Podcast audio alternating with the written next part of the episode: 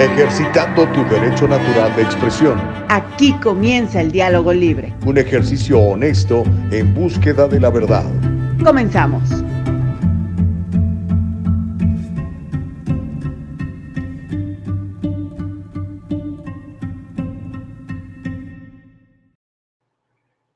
Aquí estamos ya, bendito sea mi Padre, un nuevo día, estamos en el ombligo de la semana, ¿verdad? Es miércoles. Qué gusto poder platicar contigo esta mañana, como todos los días lo hacemos, de 7 a 9 de la mañana hacemos el diálogo libre para que tú, pues, uh, lo disfrutes, para que tú te enteres de lo que está pasando. Y bueno, obviamente traemos siempre entrevistados interesantes para tenerlos contigo. Así que el día de hoy, como no es, no es la excepción, vamos a tener también un verdadero programazo. Así que en el nombre de mi Señor Jesucristo les saludo. y gracias a Dios tenemos un nuevo día. Sus misericordias son nuevas cada día. Eh, espero que haya hecho ya su meditación temprana, aunque sea una meditación de un minuto, de 30 segundos. Ponga a Dios en su vida, póngalo en el centro de su vida y dele gracias por este nuevo día, ¿ok? Con eso, con eso, obviamente, la idea es que vaya usted creciendo en todo esto, pero al principio con que diga, Padre, hombre, gracias, nuevo día, Padre, gracias. Vámonos en el nombre de Jesús a echarle rayas al tigre, ¿ok? Con eso, con eso tiene para empezar una buena relación, para ponerse mentalmente preparado para enfrentar todos los desafíos que esta vida le presente el día de hoy, ¿ok? Acuérdese que todos son desafíos, todos tenemos desafíos. ¿Usted cree que yo no tengo desafíos? Claro, y distintos a los suyos, usted tiene los suyos también. Entonces tenemos que aprender a manejarlos con inteligencia emocional y con la sabiduría de Dios. Eso nos va a sacar adelante sin problemas, ¿correcto? Órale pues. Uh, bueno, eh, gracias mi querida Nicole Castillo, productora. Um, gracias Eva Castillo, nuestra productora ejecutiva. Gracias a Dios que nos permite obviamente estar aquí enfrente de todos ustedes en www.eldialogolibre.com, en Facebook, El Diálogo Libre, en uh, YouTube, El Diálogo Libre y por supuesto más tarde en forma de... de podcast en Spotify, en Apple Podcast, en uh, Anchor. Gracias a todos ustedes, porque si ustedes no estuvieran aquí viendo, pues para qué hacemos el programa, ¿verdad? Si no estuvieran escuchando, para qué hacemos el programa, pero pues son miles de ustedes. Muchas gracias, de veras se los agradezco en el alma y con todo corazón, porque yo sé que andan buscando información que probablemente no van a encontrar en otro lado, así que el día de hoy se las vamos a tener. De hecho, déjeme irle anticipando lo que vamos a tener en la mañana del día de hoy. Ya ve que ayer se nos acabó el tiempo, lamentablemente, pero siempre se nos acaba el tiempo, nunca nos alcanza. Eh, le voy a contar sobre la renuncia de Fauci. Finalmente se va el viejito este mentiroso que por 50 años ha vivido del gobierno. Vamos a, a, ver si realmente ha sido una persona de bendición o no y por qué ha decidido que se va, porque había dicho que se iba a ir hasta que terminara eh, el régimen de, de Biden, pero pues parece que no. Le voy a platicar un poquitito de eso. Una noticia que va a causar muchísimo revuelo, aunque es muy probable que no la vea en muchas plataformas, pero usted sabe, cuando usted quiere enterarse de algo, pues recurre al diálogo libre, a otros podcasts que hay por ahí, a eh, algunas otras plataformas que no están censuradas como Getter eh, y, y, como Telegram, por ejemplo, ¿verdad? Eh, le voy a tener eh, el estreno, bueno, no el estreno, le voy a platicar del estreno de la película sobre Hunter Biden. Tengo un par de videos por allí eh, que quiero que los vean.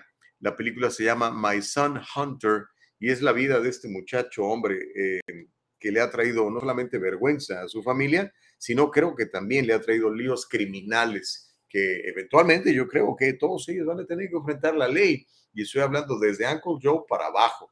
Así que vamos a platicar un poquitito de eso, el estreno. Le voy a contar también de la moral de la policía, que está en un nivel muy bajo. Ayer se nos acabó el tiempo, ya no pudimos platicar. Ni siquiera podemos platicar con Chris Reza, que estamos tratando de, em, agendarlo para eh, el viernes o para el lunes próximo. Los precios de las rentas de las viviendas siguen subiendo. Le voy a contar cómo está eso a nivel nacional. Y es que el récord hay un número récord de americanos que reconoce estar sufriendo por la situación económica, porque tres de cada cuatro americanos cree que el país va mal. Tres de cada cuatro. Ahora, la cosa es, Si creen que va mal el país, ¿van a votar por los mismos o van a cambiar? Esa va a ser la pregunta realmente y lo que vamos a averiguar en el mes de noviembre.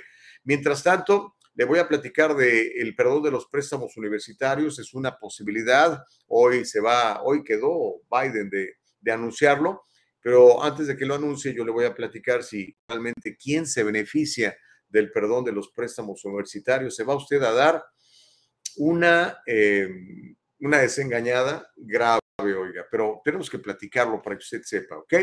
Así que bueno, vamos a tener a em, un invitado que nos viene a platicar del Festival Chapín, la Feria Chapina. Eh, creo que ya en estos días muy próximos ya nos va a platicar y este, él viene aquí a, a promover todo eso. Y este, vamos a tener, ¿sabe qué? Vamos a tener a Rafa Ziegler. Rafa, eh, mi amigo, mi compañero, algunos días estuvo con nosotros, ¿se acuerda? Pero pues, está muy ocupado el hombre con sus películas y sus cosas, ¿no? Pero va a dar un curso de locución y lo va a dar en el Consulado General de México y además el curso es gratuito. Así que este, nos viene a platicar de eso por si usted le gusta la expresión oral, no necesariamente tiene que ser un locutor de radio, pero es muy importante que los seres humanos aprendamos a comunicarnos y una gran manera de hacerlo es a través de aprender oratoria, de sabernos dirigir a un público, de saber platicar con la gente. Yo creo que es algo que le deberían de enseñar a nuestros niños desde kinder a expresarse, a platicar, a manejar el lenguaje, no tener miedo a enfrentar a una audiencia.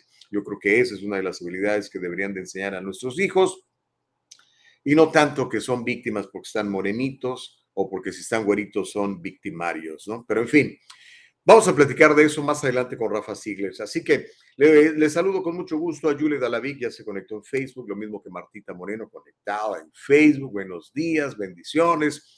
Ana Bella está conectada en, um, en YouTube. Le mandamos un abrazo, dice que tenemos un excelente programa. Pues gracias por la flor. Mañana pasemos por la maceta. Dani, ¿cómo estás, Dani? Dani, hola, muy buenos días, Gus. Muy buenos días para ti también.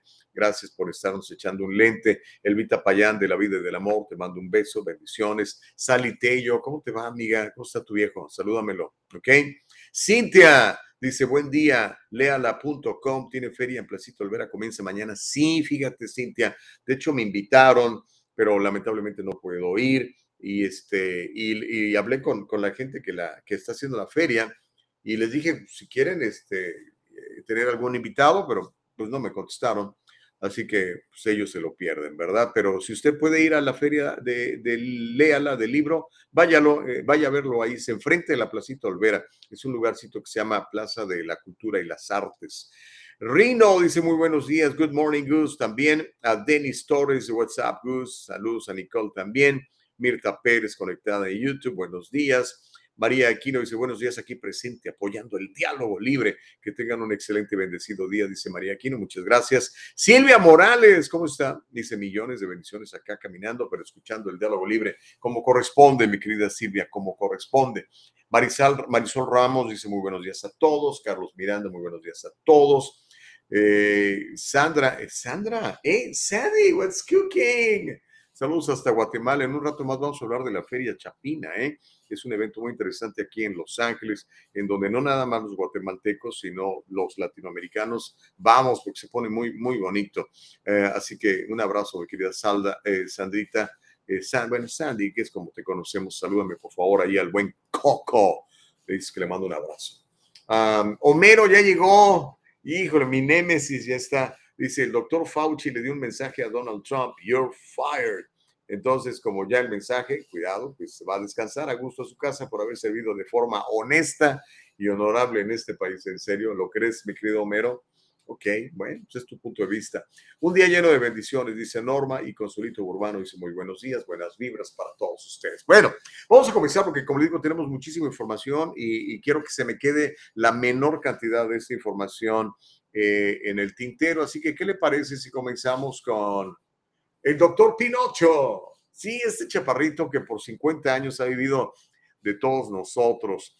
El doctor Fauci anunció que va a dejar los cargos de director del Instituto Nacional de Alergias y Enfermedades Infecciosas eh, y también del supuesto como jefe de laboratorio de inmunoregulación, así como también su puesto como de asesor médico principal de Biden.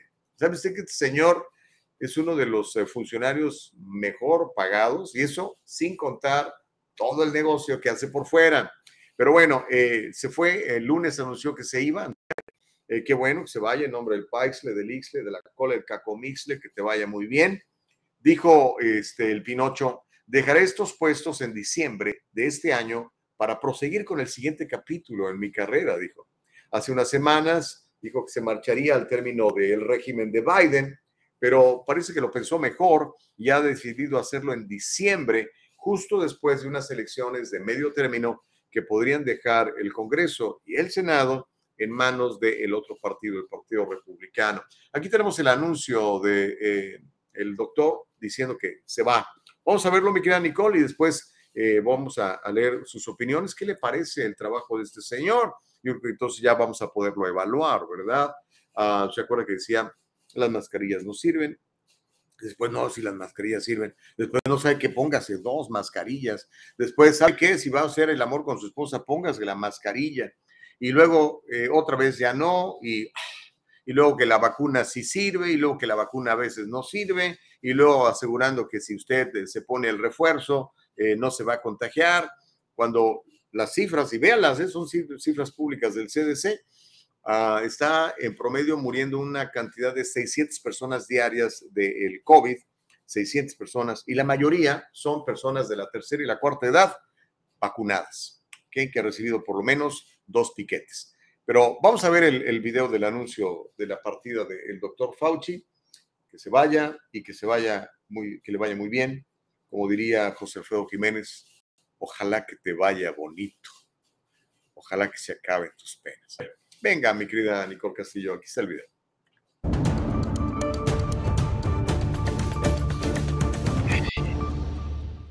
We are following some breaking news. Dr. Anthony Fauci is stepping down from his position as director of the National Institute of Allergy and Infectious Diseases. The 84 year old announced today that he will be stepping down from the position in December. He has led the agency for 38 years.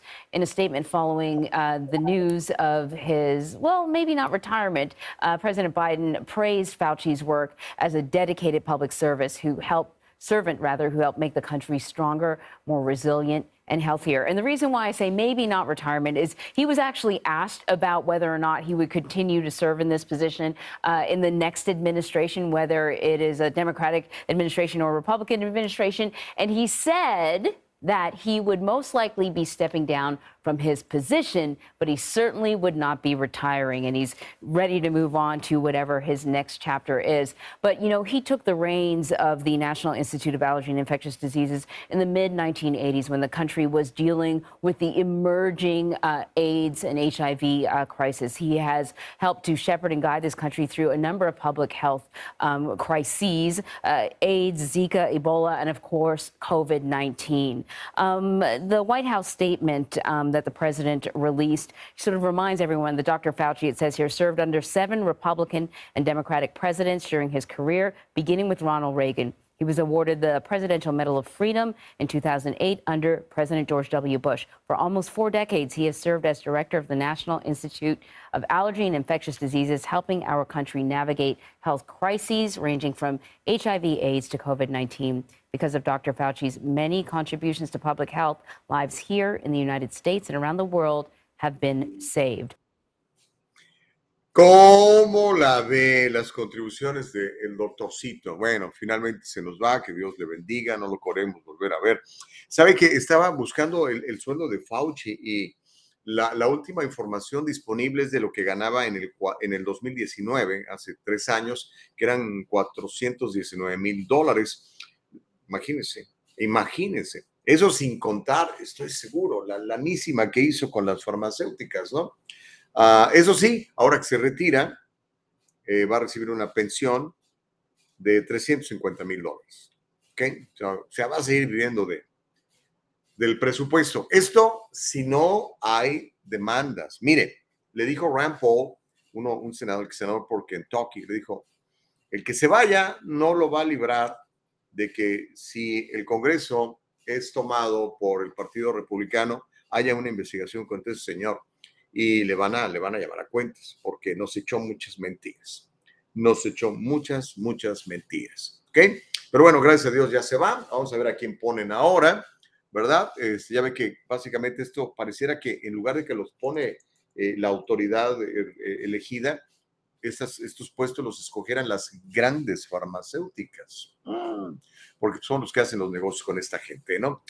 Que le vaya muy bien. Y mire, hablando de corrupción, eso va a calentar mucho el chocolate y ahorita voy a leer sus comentarios. Están preparando el estreno de la película sobre Hunter Biden. Ya sabe usted quién es Hunter Biden, ¿no? El hijo incómodo de el Uncle Joe. Aquel de la laptop que el New York Times, el Washington Post, el LA Times, Univision, Telemundo, todas las grandes corporaciones de noticias decían que eran mentiras, decían que era, eh, ¿cómo le llaman eso? Me encantan las palabras que inventan y las, las dicen todos y las repiten como si fuera una campaña de publicidad. Eh, Russian misinformation, ¿se acuerda?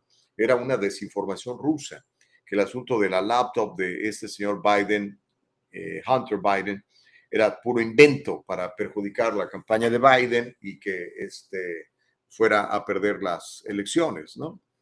A pesar de eso, ganó 81 millones de votos este hombre, imagínense. Pero bueno, eh, volviendo al asunto de la película, hay un director de Hollywood que de esos que se hartan. Hay gente que no le entra a la política, pero hay gente que se harta y sabes que tengo que hacer algo. Porque los políticos de carrera, como el papá de, Hunter, como Mitch McConnell, como Diane Feinstein, nómbrelos a todos. 20, 30, 40, 50 años viviendo el gobierno, nunca han trabajado. Entonces se, enamoran del poder y lo único que buscan es seguir en el poder y para eso hacen lo que sea, venden literalmente su alma, su alma al diablo. Entonces este cuate se hartó y dijo, tengo que hacer algo, ¿ok? Tengo que hacer algo y dijo, pues voy a echar una película. ¿Y qué creen?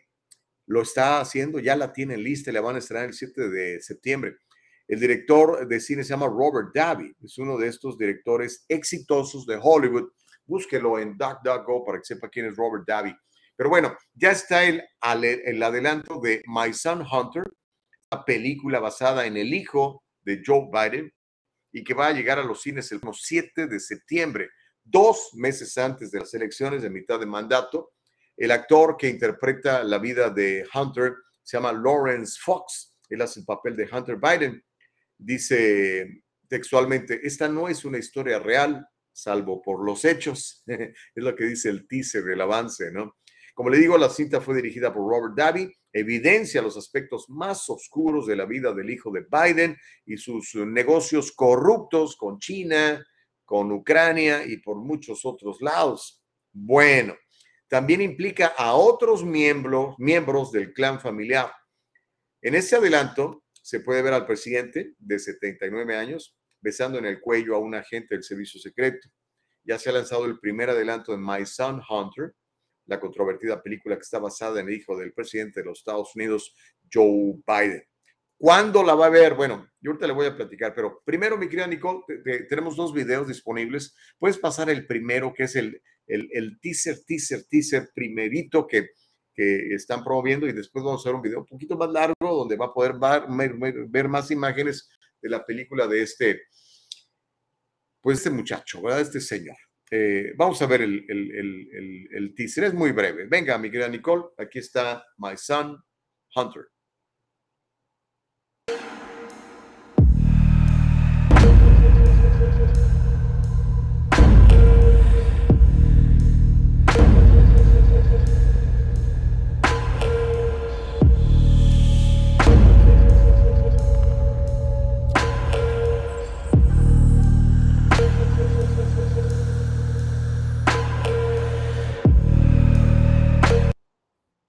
Tómala. Tómala, cachetón. Ok, ahí veo usted algunas imágenes. Ustedes que nos están escuchando nada más en Spotify, en Anchor o en Apple Podcast, les voy a recomendar que, vayan a la página de internet para que la vean. Es eh, eldialogolibre.com, pero también pueden visitar la página de mysonhunter.com. Ya tienen la, ya tiene la, la página de internet. Ahora, como le digo, la película se va a estrenar el 7 de septiembre dos meses antes de las, de las elecciones de medio término. ¿Ok? Ahora, en la película implican a varios miembros del clan de la familia Biden. ¿ok? Desde que se anunció el rodaje de la película, la familia Biden se ha sentido incómoda. Pues obvio, les van a exponer todas sus corrupciones, sus triquiñuelas, sus robos, sus arreglos y quién sabe qué más. De hecho, el abogado de Hunter Biden estuvo en el rodaje de la película Infiltrado, lo descubrieron. Se hacía pasar por un documentalista para conocer los detalles sobre la historia que se iba a contar. Han de estar asustadísimos. Pero bueno, mire, la palabra de Dios dice que no hay nada oculto que no haya de ser revelado. No va a ser, no sé si va a ser ahora el 7 de septiembre o después, pero obviamente esta gente tiene mucha, mucha, mucha, mucha, mucha cola que le pisen. Vamos a ver el, teaser completo eh, de la película My Son Hunter, que estará en un cine cercano a usted este 7 de septiembre.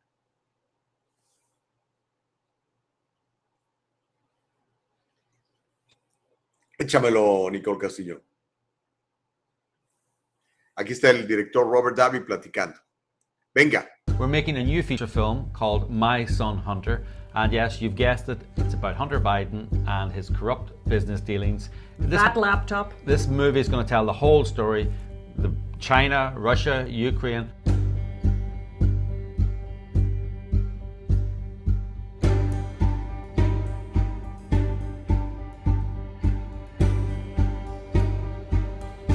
My Son Hunter, dice es la vida real de Hunter.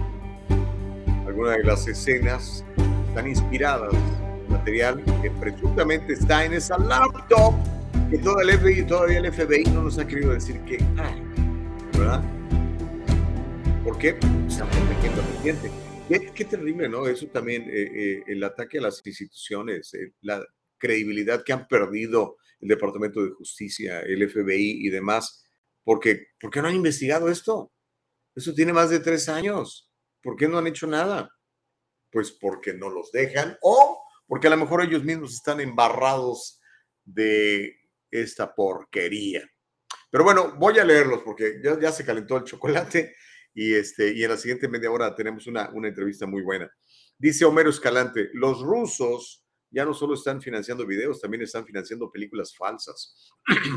Ok, bueno, desde tu punto de vista, Homero. Me gustaría que la vieran. Mire, a mí siempre me gusta ver algo. Yo no puedo juzgar algo, o, bueno, no juzgar, no puedo evaluar algo sin antes eh, haberlo visto, experimentado, ¿no? Por ejemplo, cuando, cuando hablamos de la película de las 2000 mulas, yo le dije, quiero verla, no le voy a dar una opinión hasta que no la vea. Después la vi y dije yo, wow, ahí está. La prueba clara de que hubo chanchullo. Que este asunto del ballot harvesting es debería de prohibirse. ¿okay? Yo creo que somos el único país en el mundo en donde le mandan a usted boletos por correo y ponen casillas este, temporales para que usted deposite sus votos y puede usted colectar los votos de todos sus amigos, vecinos y demás y llevarlos a, que los cuenten. Creo que es el único país en el mundo. Miren, ni, países donde la gente alega de corrupción en, las elecciones como México tiene esto. Pero en fin, Alex Vidal dice, todos quisiéramos tener un hijo como Hunter. Es una bendición que incluso se haga una película acerca de él. Imagínate. Sally dice, hagamos un watch party para la película del Junior. No es mala idea, Sally. Pero ¿sabes qué? Es que creo que la van a estrenar en el cine. No sé si después se va a poner a, la venta en, en, como le llaman, en streaming, ¿verdad? Así fue como yo vi la película de 2000 Mule. Primero la vi en el cine, después la vi en streaming, o cómo fue, no me acuerdo, es que la vi varias veces. Ah, pero sí, no sería mala idea, ¿eh? No sería mala idea. Vámonos todos al cine. Yo les digo en dónde, aquí un cine de, la localidad. Elsa Navarrete dice, buenos días, Gus. La verdad es que ya ni ganas dan de votar con tanta corrupción de un partido y de otro, porque aunque tú defiendes a los republicanos, también son corruptos y hacen cada cosa que sí decepcionan. Elsa, yo no defiendo a nadie. Si eres una rata, eres una rata. Aquí les, ¿cuántas veces les he dicho que Mitch McConnell es una ratota del mismo tamaño que la Pelosi, por ejemplo? Están coludidos, es, es lo que, el otro día hicimos un show de eso, ¿se acuerdan? Hablamos del Deep State, algo que está súper enraizado, es pura corrupción. Y obviamente ambos partidos están coludidos, ¿ok? Y no nada más los partidos, gente de mucho dinero, gente que está en los medios de comunicación, gente de Hollywood, compañías farmacéuticas y demás. Eso forma el Deep State. Y han corrompido el DOJ, el Departamento de Justicia, han corrompido, corrompido el FBI, la CIA y demás. Están metidos por todos lados. No, no, no, no, no. Yo aquí hablo de lo que hay que hablar, ¿ok? Si, si este Hunter Biden fuera hijo de, Trump, los, es más, si fuera hijo de Trump ya estaría en la cárcel desde hace muchos años, ¿no? Pero bueno, no, yo lo que sí soy, y siempre se los he dicho, yo soy independiente. Lo que pasa es que yo actúo con mis valores como hijo de Dios. Por eso es soy pro vida, por eso estoy a favor del libre comercio, por eso estoy a favor del pequeño empresario. Por eso. Por eso estoy en contra que el gobierno nos cobre tantísimos impuestos y que ese dinero lo use para financiar, entre otras cosas, el asesinato de millones de niños a través del aborto. O como ahora, acaba de mandar más dinero Uncle Joe a Ucrania. Imagínate, ¿te parece justo? Pues no, ¿verdad? Eh, señor Chávez dice, buen día para todos. bueno, ¿qué más hay? Dice, perdón, fueron 81 millones de votos. De tal astilla, tal palo, diría Homero. Hunty es un buen hijo y Sleepy Joe un buen padre. ok. Rino dice, Homero de Minion. Jaja. Eh, dice Homero, esos cortos que está pasando parecen más bien la vida de Donald Trump. Ay, Homero. Ay, Homero. Bueno, ok. Amilcar dice, me sorprende que dejen esta película en los cines. Hollywood está hundido en el estiércol y no permiten este tipo de producciones en cine, sino pregúntenle a Larry Elder con su película Uncle Tom, buena película, por cierto, y está haciendo la segunda, según me enteré. Ah, lo que pasa es que así es como funciona. La producción es absolutamente independiente, ¿ok? Este cuate, el director, eh, David, se aptó y dijo, vamos a hacer la película, ¿cuánto necesitamos? Nota, porque no es una superproducción, ¿ok? No vas a ver la película esta de, de, Tom Cruise, con tremendos efectos especiales. No, es una, película, lo que se llama una película low budget, ¿ok? que se habrán gastado en hacer la película? Unos 10 millones de dólares, una cosa así. Y lo que hacen ellos, contactan a cadenas de cines independientes y le dicen, oye, tienes esta película, ¿te interesa pasarla? Ellos dicen, ok, no les cuesta nada pasarla. Ellos ganan dinero de, las, de, la, de la taquilla. Me imagino que así hicieron el, el, deal. Pero con lo que está pasando, yo estoy seguro que esta película va a ser un, un blockbuster, va a ser millones de dólares. ¿Por qué? Porque los demócratas quieren ver si son mentiras y los republicanos quieren decir, ya ven, les dije, si es una rata. ¿ok? Y eh, el tema es muy oscuro, o sea, eh, este muchacho ha caído en drogas, en prostitución, o sea, ha caído a lo más bajo, pero además tiene un papá muy poderoso que fue ocho años vicepresidente y, que ahora está encargado de la Casa Blanca. Y obviamente hizo un montón de negocios, un montón de negocios. Espero que el DOJ investigue esto pronto y el FBI también, y que vayan a la cárcel los que tengan que ir a la cárcel. Así de sencillo. Pero bueno, son ya las 7 con 30. Mauricio Reyes dice, Pizza Gate, Pizza Gate, más de eso, los rusos se rieron de los tontos americanos que apoyaron a Trump y Hillary está libre, dice Mauricio Reyes. Pues sí está libre por ahora, compadre. Digo, si van a, querer encerrar a, Trump, ¿tú crees que no? Eventualmente cuando cambie la cosa, no querrán hacer lo contrario. Carolina Moreno dice, saludos de Guatemala. Ahora, Caro, en un ratito vamos a platicar de la Feria Chapina. Este, bienvenidos Fernando y Rafa, ahorita vamos a platicar con ellos. ¿ok? Es más, hagamos la pausa, me queda Nicole Castillo, y vamos a platicar de la Feria Chapina al regresar. Ya tenemos listos a, Fernando y a Rafa, no sé si los dos van a platicar con nosotros, pero ahorita se los presento. Eh, tienen, tienen una, eh, una iniciativa muy interesante que me llama bastante, bastante la atención y esto va a ser para ustedes amigos que, que, que son de Guatemala y quisieran comprar una casa en Guatemala, nos van a platicar de eso. O gente como yo, que no soy de Guatemala, pero que estamos queriendo invertir en, eh, en, en Guatemala, en bienes raíces. Es un mercado emergente interesante para, para invertir. Pero bueno, vamos a hacer la pausa y regresamos. ¿Le parece? Juega, no le cambie. Este es el diálogo libre.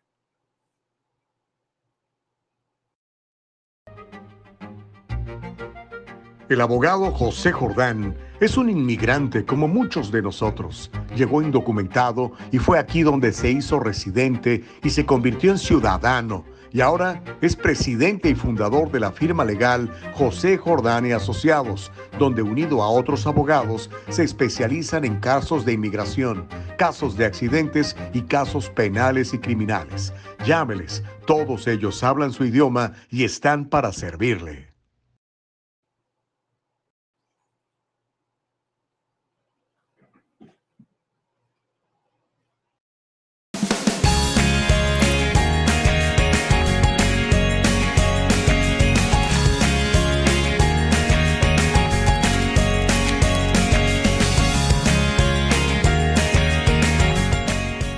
Kanika shampoo and gels, made with natural products and paraben free, leaves your hair silky smooth, and the gels keep it in place all day.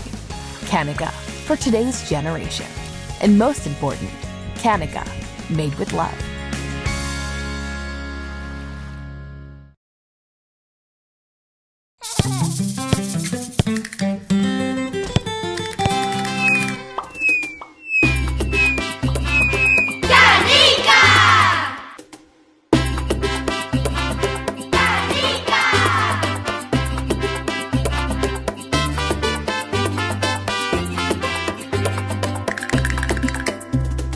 El gel de México. Hecho con amor.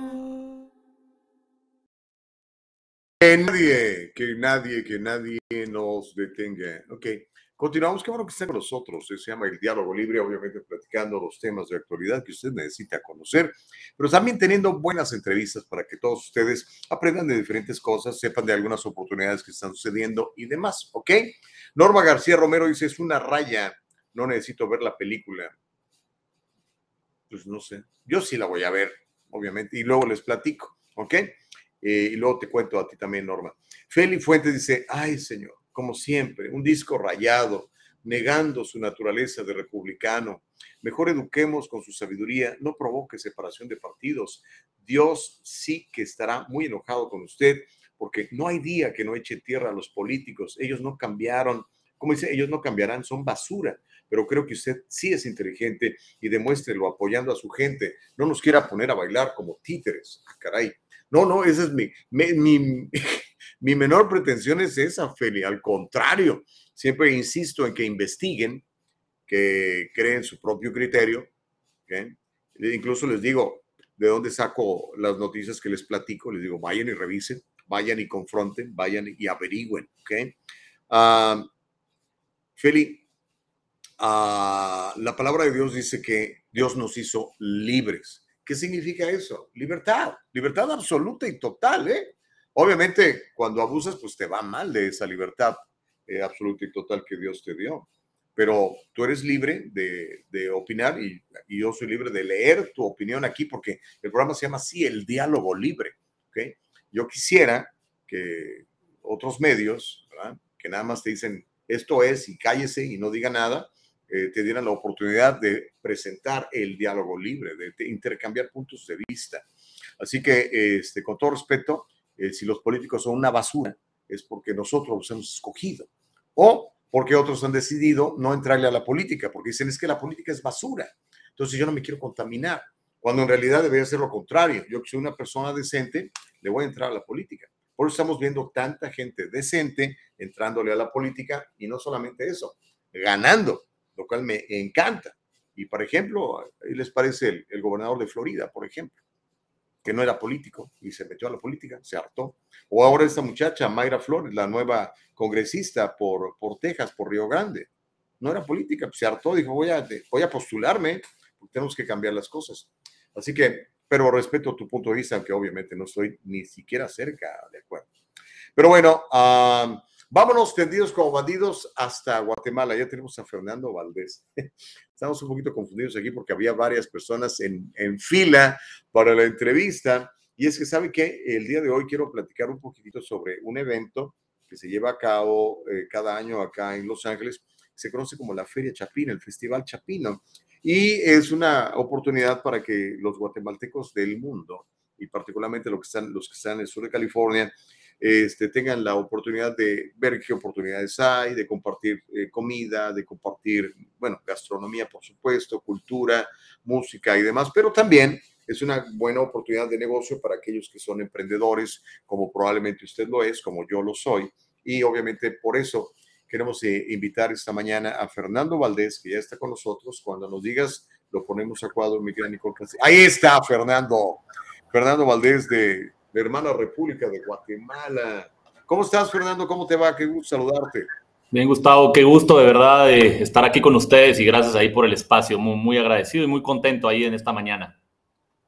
Qué bueno, gracias por estar con nosotros en el Diálogo Libre. Y mira, para que veas que me estoy identificado contigo, no sé si conoces esta cafetería, es de, de, tu tierra. Eh, con todo respeto para la gente de Starbucks, ya quisieran tener un café tan bueno como estos señores de, de barista para para allá. Muy pues, bueno, muy me bueno. La, la regaló una amiga allá en Guatemala, mi último viaje. Um, cuéntame, mi querido Fernando Valdés, um, ¿qué es lo que se viene con ese asunto de la Feria Chapina y donde ustedes van a venir desde Guatemala para estar acá en Los Ángeles en esta importante celebración? Háblame un poquito Ya. de eso. Pues gracias, gracias Gustavo. Les cuento esto, eh, pues básicamente se resume a una mirada transparente a una revolución inmobiliaria. Te comento que eh, Festival Chapín, que es este sábado, como tú lo mencionas, estaremos por allá en Los Ángeles, en este Parque Lafayette, y ahí pues reunimos casi más de 60 mil personas que el festival atrae. Te puedes imaginar la, la cantidad de personas que se unen con esa emoción de, de revivir un poco su tierra, ¿verdad? De todos los gustos, sabores, eh, ¿verdad? Colores que, que da nuestra tierra. Y te cuento que esto viene también eh, porque uno de los principales eh, eh, objetivos de haber lanzado este proyecto, llavesdemitierra.com, que lo podrán ver, mencion, oía, oía por ahí de que algunas personas tal vez no son de Guatemala, que está la audiencia por ahí escuchando. Esto se viene para toda Latinoamérica. Estamos arrancando ahora con Guatemala, pero próximamente con la comunidad salvadoreña, con la comunidad mexicana, con la comunidad hondureña y lo van a ver muy claro próximamente en llavesdemitierra.com que abre sus puertas el sábado oficialmente. Ahorita si entran a la página podrán ver un formulario que pueden llenar y registrarse. ¿Qué te hablo con este tema de transparencia y revolución eh, inmobiliaria? La verdad es que muy contentos. Creamos un ecosistema digital que lo van a ver el sábado único, te puedo decir, con la mayor tecnología eh, que creamos aquí en Latinoamérica y que es de mucho orgullo, ¿verdad? Para, para todo el mundo. Es una plataforma sin igual donde puedas viajar aéreamente, de manera virtual, en 360 grados. Vas a, haz de cuenta que como estuvieras en un helicóptero y vas a poder ir viajando en cada rincón del país y poder bajar a cada eh, inmueble, ¿verdad? Esto creando tecnología eh, para proyectos inmobiliarios. ¿Qué, qué, a qué me refiero proyectos? Estamos ofreciendo básicamente todos los proyectos que se encuentren en todos los estados o departamentos del país, ¿verdad? Y tú puedes navegar de un punto a otro que está a 400 kilómetros en un clic. Te posicionas en una toma aérea y vas a poder ver un proyecto como que existiera, que está en planos donde solo había tierra y vas a poder ver un una, una, eh, complejo de casas o un edificio como que ya existiera. Todo esto es creado con tecnología que nos ha llevado mucho tiempo desarrollar. Lo que hicimos ahora es todos los, los desarrolladores inmobiliarios que actualmente eh, se han sumado a esta tecnología por más de seis años, tratamos de hacer un resumen en llavesdemitierra.com y darle este enfoque de ayuda. Te cuento que esto viene, uno de los objetivos principales es la transparencia, ¿verdad? Esa mirada de transparencia es lo que más eh, nos ha llamado la atención porque eh, tenemos tantos testimonios de muchos latinoamericanos que compran eh, propiedades o el anhelo de ellos es regresar a su tierra y comprar una propiedad, ya sea para el retiro o para su inversión o para ayudar a la familia que dejaron en su país. Y muchas veces esa compra no es tan transparente, no tengo esa visibilidad que hoy nos permite la tecnología o no tengo ese, ese departamento jurídico que me arrope y que me explique cómo es un proceso legal para adquirir una propiedad. Eh, y todo esto lo hemos hecho con este enfoque, ¿verdad? Sabemos que dentro de estos testimonios hay muchas personas que han sido engañadas, ¿verdad? Por algunos particulares, se puede decir así, en, en venta de propiedades, porque no estás físicamente en el país. Imagínate quién te cuida tu, tu inversión. Y básicamente el eslogan de llavesdemitierra.com es cuidamos tu inversión. Vas a poder ver de una manera única, como te digo, esta plataforma y la idea es que también se devuelva al país. Parte de tu inversión, de lo que tú compres en una propiedad, va devuelto a los programas sociales de la comunidad donde estás comprando, ¿verdad? Esto es el principal objetivo por lo que hemos hecho, porque entendemos que muchos de los latinos que han migrado a Estados Unidos muchas veces ya no reconocen cómo son los procesos del país que, que dejaron atrás pues, por, alguna, por alguna causa. Y hoy lo que queremos es eso, ayudarlos, llevarlos de la mano con toda la transparencia del caso para poder adquirir la propiedad de sus sueños y que cuide, cuide, podamos cuidar su inversión a través de esa transparencia que te, que te menciono, ¿verdad? Pero básicamente eso es, lo van a ver el sábado en el Festival Chapín, eh, los que puedan ir, si no en línea, todas las personas de Latinoamérica, porque cada, eh, pues cada cierto tiempo se va a ir aperturando cada ciudad de nuestra hermosa Latinoamérica, ¿verdad? Wow, es un proyecto bien ambicioso, eh, Fernando, te felicito. Felicito a la gente de Llaves de mi tierra. me encanta que la gente sea emprendedora. Y el guatemalteco y en general el latinoamericano que está acá en el sur de California es bastante emprendedor. Yo los veo. O sea, tienen su trabajo y aparte de su trabajo hacen algún negocio al lado, porque además el, el, costo de vivir en California es altísimo. Estamos viviendo realmente eh, experimentando días muy duros eh, económicamente. Entonces la gente tiene que tener dos, tres entradas de dinero para poder este, mantener un presupuesto decente. Y bueno, ahora, eh, sobre de esto, mucha gente, lo estoy viendo, yo me dedico a las finanzas y, y veo que mucha gente está preparando su jubilación o incluso ya se están jubilando y eh, dicen, a ver, 4 eh, mil dólares en California o 4 mil dólares en Guatemala, por ejemplo, ahora que estamos hablando de, tu país.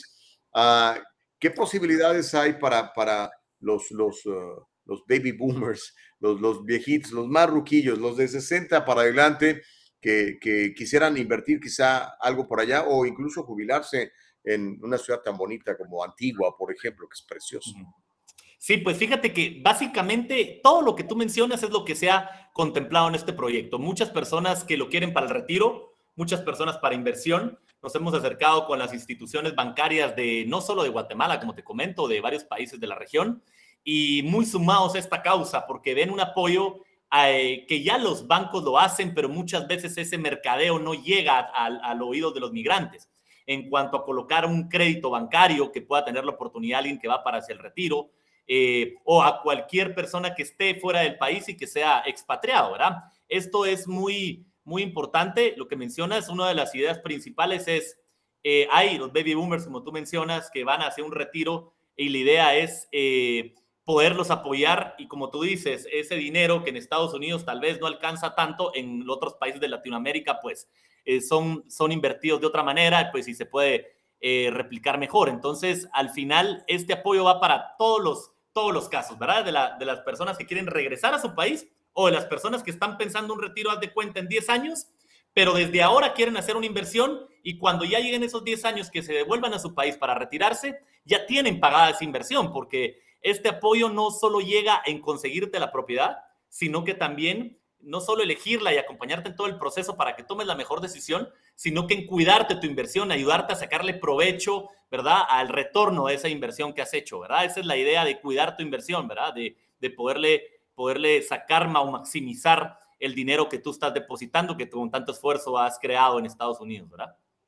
Fernando, mira, hay una, una pregunta muy interesante de Noé Contreras. Dice, ¿qué tal si pasa como Evergrande? El suministro de materiales está escaso, muy volátil. ¿Cómo se puede garantizar la culminación de un proyecto sin cambios? ¿Cómo lo garantizan ustedes? Muy, muy buena pregunta. Fíjate que esto, esto, en el momento que tú compras y amarras un precio, hay un documento, dependiendo del país, que te amarra una promesa, ¿verdad? Es, algo que antecede a cuando tú escrituras una propiedad.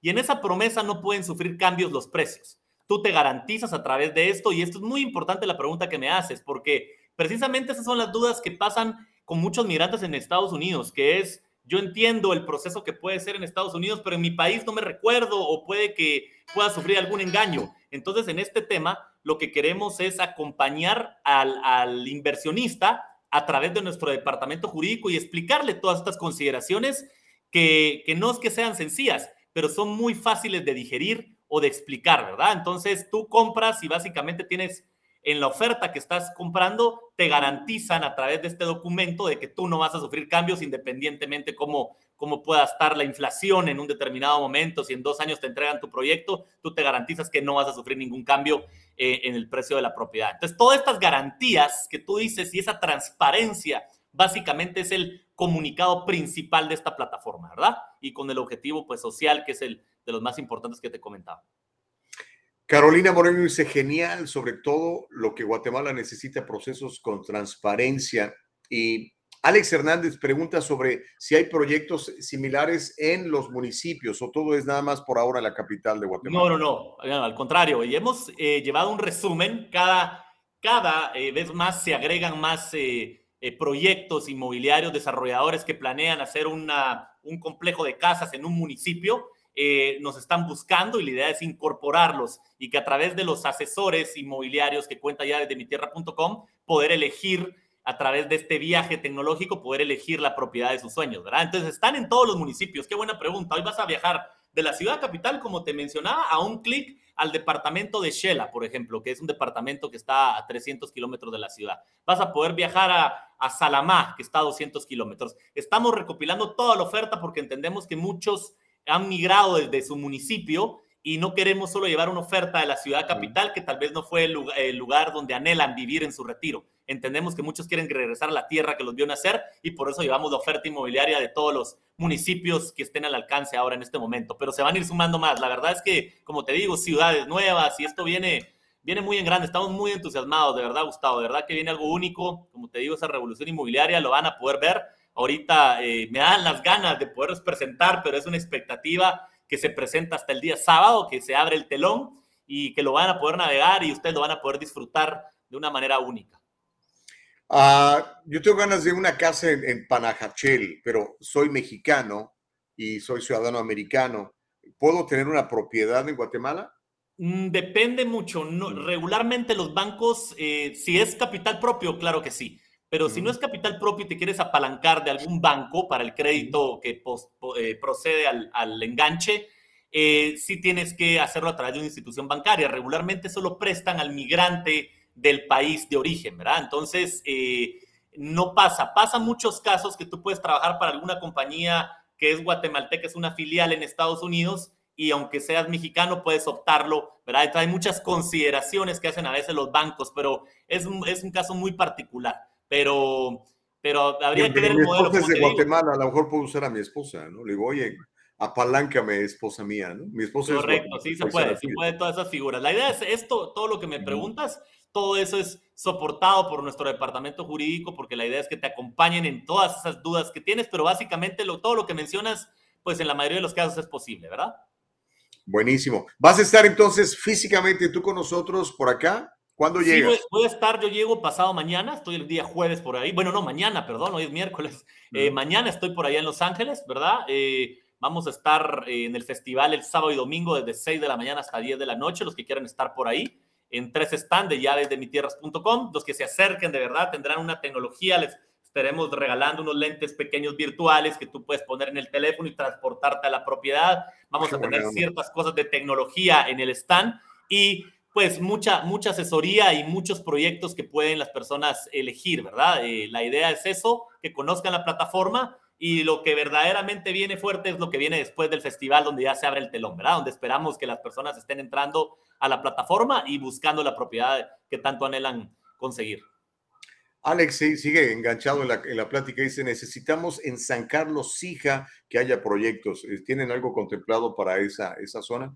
En San Carlos hija, ¿dónde está? San Carlos Hija es, eh, me imagino que es Santa Cruz del Piché, dice. De momento, de momento no, de momento no, pero eh, como te comento, ahora que se estrena esto, se pensaban ir con una sombría de menos proyectos a esta instancia, pero tanto ha sido la revolución y por el tema de transparencia que te comento, que muchos desarrolladores se han sumado a, a vender o a poner sus propiedades a disposición de llaves de mitierra.com, porque muchos eh, no pueden tener este alcance que está teniendo ya desde mi tierra, lo que te comentaba. Muchos se ven en el fracaso de intentar vender a expatriados en Estados Unidos y no lo logran porque es casi montar una operación que lo está haciendo ya desde mi, de tierra.com posible, ¿verdad? Pero sí vamos a tener proyectos en todas las regiones, ¿verdad? Entonces es, es cuestión de esperar eh, un tiempo, ¿verdad? Muy corto, te puedo decir, eso sí.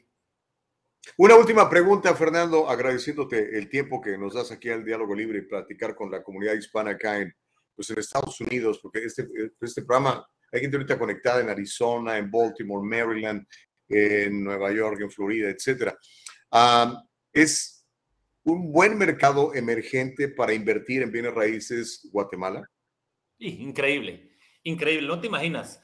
Eh, según estudios, se proyecta que para el 2025 eh, la oferta que hay ahora no cubre las necesidades de demanda. Te puedes imaginar, se proyectan que tienen que haber más de 2 millones de viviendas nuevas para poder cubrir la necesidad de vivienda. Solo en Guatemala. Es impresionante. Semanalmente se aperturan dos o tres proyectos a nivel de vivienda vertical y horizontal en Guatemala. Entonces, eh, hay una oportunidad enorme estos mercados emergentes. Y es claro, mira, mucho lo que pasa es que lo que tú mencionabas, muchos en el retiro o, o pues el nivel de vida, entendemos que pues el nivel de salario también cambia. En Estados Unidos, pues muchas veces esa plata no alcanza tanto como te puede rendir en el país de origen, ¿verdad? Eso es entendible.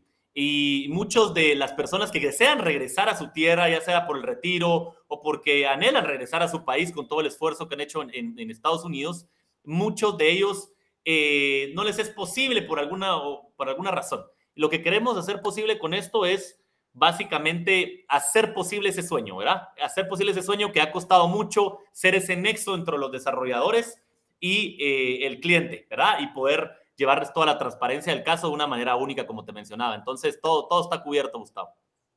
Buenísimo. Mira, la última, eh, Ragnar dice, necesito tener un buen récord crediticio para poder solicitar el préstamo. Eh, regularmente sí, hay un score, una calificación que te dan los bancos, precisamente tú tienes mucho tiempo. Si tú compras una propiedad de aquí a 24 meses que se entrega el proyecto, haz de cuenta que tienes 24 meses para enderezar ese barco que posiblemente eh, tuviste que sufrir por alguna causa en, en, el pasado. Entonces, en esa educación financiera entra todo el equipo ya desde mi tierra también y los bancos del sistema, de los bancos del sistema de cada país en poder platicar y, ante, anteceder o anticiparnos a, esto que puede llegar a pasar. Si tú te faltan 24 meses y ahorita tienes un crédito que va regularmente daña, está regularmente dañado, puedes tener 20 meses para enderezarlo, porque tú vas a tener ese score, te van a calificar tres meses antes de, de obtener tu crédito y entregarte tu propiedad. Entonces estamos a tiempo de enderezar el camino y la idea es asesorarte llevarte en el camino cómo, cómo poder cuidar ese crédito y cómo poder calificar, ¿verdad? Buenísimo. Fernando, pues este, te esperamos por acá en, eh, en, Los Ángeles una vez más. Entonces es llavesdemitierra.com para que la gente tenga más. Llavesdemitierra.com. Y próximamente, Gustavo, aprovechando, estaremos en el Festival de Chicago en el 11 de septiembre y en todos los festivales de las ciudades que me has mencionado, en Maryland, en Nueva York. Próximamente nos van a ver por todos lados, en ruedas de negocios, en diferentes lugares de cada país. Eh. De cada ciudad, perdón, y la idea es llevar a toda la comunidad, como te digo, latina, pero empezamos ahora con Guatemala y, y, pues la verdad, muy entusiasmados, espero que los puedan visitar, a los que puedan llegar el fin de semana y a los que no, a través de en línea con todo el chatbot o el WhatsApp donde pueden chatear con nuestro equipo eh, de asesores, ¿verdad? En línea, con mucho gusto. Buenísimo. Fernando, me encanta la gente emprendedora y más cuando es así joven y entusiasta como tú. Te agradezco mucho y te mando un abrazo. Ojalá nos veamos por acá en, en Los Ángeles. Seguro que sí, un gran abrazo. Cuídense mucho, hasta luego. Feliz día. Feliz día, Fernando Valdés de Llaves de Emitir. Qué interesante, ¿no? Y sabe que este, en el caso personal eh, sí estamos interesados en, en invertir algo en, en, Guatemala y estamos por eso tantas preguntas, ¿no? Porque a lo mejor usted también puede invertir algo por allí y este, está viendo, por ejemplo, propiedades en Antigua.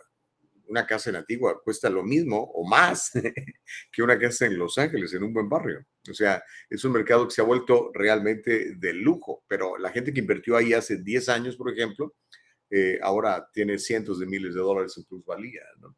Y muchos los que, lo que hacen es comprar la propiedad, no estás viviendo allí, pero haces el famoso Airbnb y generas ingresos eh, pasivos cada, cada mes, cada 15 días, cada semana.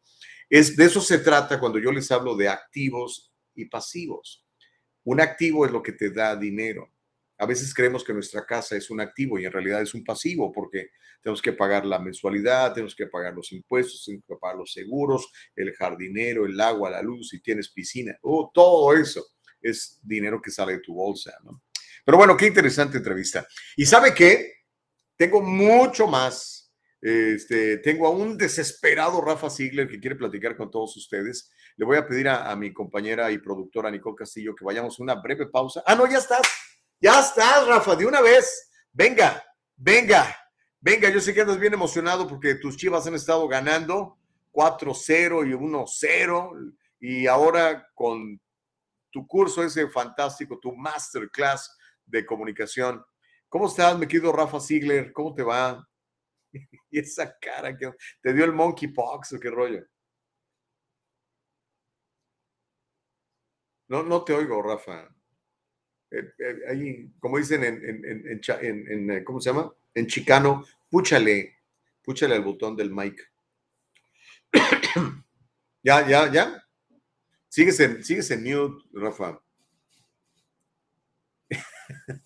Rafa, prende tu micrófono, Rafa. Bueno, este, vamos a hacer una cosa. Vamos a la pausa mientras solucionamos el micrófono de, Rafa. Regresamos, vamos a platicar de este curso gratuito de locución, un masterclass que va a dar el maestro Rafa Ziegler. Después de esta breve pausa, platicamos de eso y prepárese porque todavía tengo más, le voy a contar sobre cómo está la moral de la policía. Andan muy bajos. Por favor, cuando vea a su policía de su comunidad, felicítelo, déle las gracias, invítele un café. Regresamos después de la pausa. No le cambies el diálogo libre. ¿Le ha pasado esto? Señorita, le quería preguntar acerca de mi caso. Ya le dije que el abogado está muy ocupado. ¡Ya no más de esto! Si usted ha sufrido un accidente de trabajo o ha chocado, llame a las oficinas de Acción Legal. 888-742-0092. 888-742-0092. Grupo Acción Legal, protegiendo los derechos de nuestra comunidad. Hacer un reclamo falso o fraudulento puede ocasionar multas desde 50 mil dólares o 5 años de prisión. Ok, estamos de regreso. Se llama el diálogo libre, puede estar con nosotros todas las mañanas, 7 a 9 tiempo del Pacífico de los Estados Unidos, con todos ustedes. Y bueno, eh, tengo algunos eh, mensajes. Jacob uh, Sánchez dice, muchas gracias, los estaré siguiendo. Me imagino que se refiere a la entrevista que tuvimos previamente con el señor Valdés. Alex Hernández dice, tengo 55 años, quiero retirarme, pero quiero vivir en San Carlos, Hija, que Saltenango, porque no me gusta tanto ciudad. Muy bien, Alex, me encanta. De hecho, te recomendaría, mi querido Alex Hernández, que ya te vayas preparando. ¿eh? ¿Ok? Por favor, por favor, por favor, ¿ok? Este, ten tu al día. Si no tienes este, algo, abre que un fixing de que te dé dinero cada año, ¿ok? A lo mejor tienes tu en una casa, puedes hacer eh, un, un, este, un movimiento para allá, porque tienes esto del banco que está perdiendo plusvalía, ponlo en un fixed index annuity. ¿okay? Y si no sabes a quién llamarle, yours truly, aquí con mucho gusto a eso nos dedicamos, entre otras cosas. Pero bueno, creo que ya está Rafa listo. Ahora sí, Rafita sigue. Háblame, por favor. Háblame, Rafa. Pues sí, me hablas, pero no te oigo. No te oigo, Rafita. No sé qué le moviste ahí a, tu micrófono. Este. y ahí lo veo haciendo gestos. Rafa, por favor, no manches. Uh, ok, vamos a. Rafa, pareces nuevo, hombre, Rafa. Este,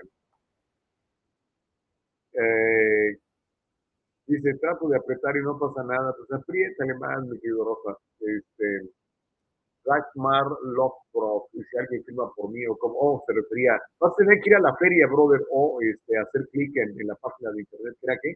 Llavesdemitierra.com, te recomiendo que vayas ahí, Ragnar. A Noé Contreras, Dice, ¿qué está produciendo esto? Entiendo que El Salvador se ve más prometedor. Eh, también tienen propiedades en El Salvador. Creo que también lo están haciendo en varios países de Latinoamérica. Creo que ya mejoró el audio. Ok, ahora sí. Eh, mi querido Rafa, el tercer intento, dice que la tercera es la vencida. Así que vamos a, traer de nueva cuenta a Rafa Sigle para que nos platique de este curso de Masterclass de locución que va a estar dando en el Consulado General de México de Los Ángeles. Eh, mi querido Rafa, háblame, por favor. Ahora tú no me oyes a mí. y ahora yo tampoco te oigo a ti. Ay, Dios mío de mi vida, no sé qué está pasando con Rafa Ziegler, pero bueno, vamos a intentarle, vamos a intentarle. Ok, ay, Dios mío. Bueno, mientras eso sucede, tengo más noticias. Mire, le conté, la moral de la policía está en un nivel muy, muy bajo. Y eso es muy preocupante. Le voy a decir por qué. Al final del día, cuando usted sufre de un crimen, ¿a quién le llama? ¿Al cholo de la esquina? al pandillero del otro día, al que vende drogas allá en la esquina, al indigente. No, aquí le llama la policía. Pero desde que surgió este asunto de George Floyd, se vino una campaña durísima y brutal en contra de nuestros policías. Usted sabe que, por ejemplo, nada más en el sur de California, le puedo decir que la mitad de los policías son de origen hispano, se apellidan Pérez, González, Martínez, Reyes, Contreras. Entonces, el cuento ese de que es que la policía es racista, pues ¿cómo? Si somos nosotros mismos, ¿verdad? ¿Qué es lo que ha pasado? Pues mire, hay una explicación muy sencilla.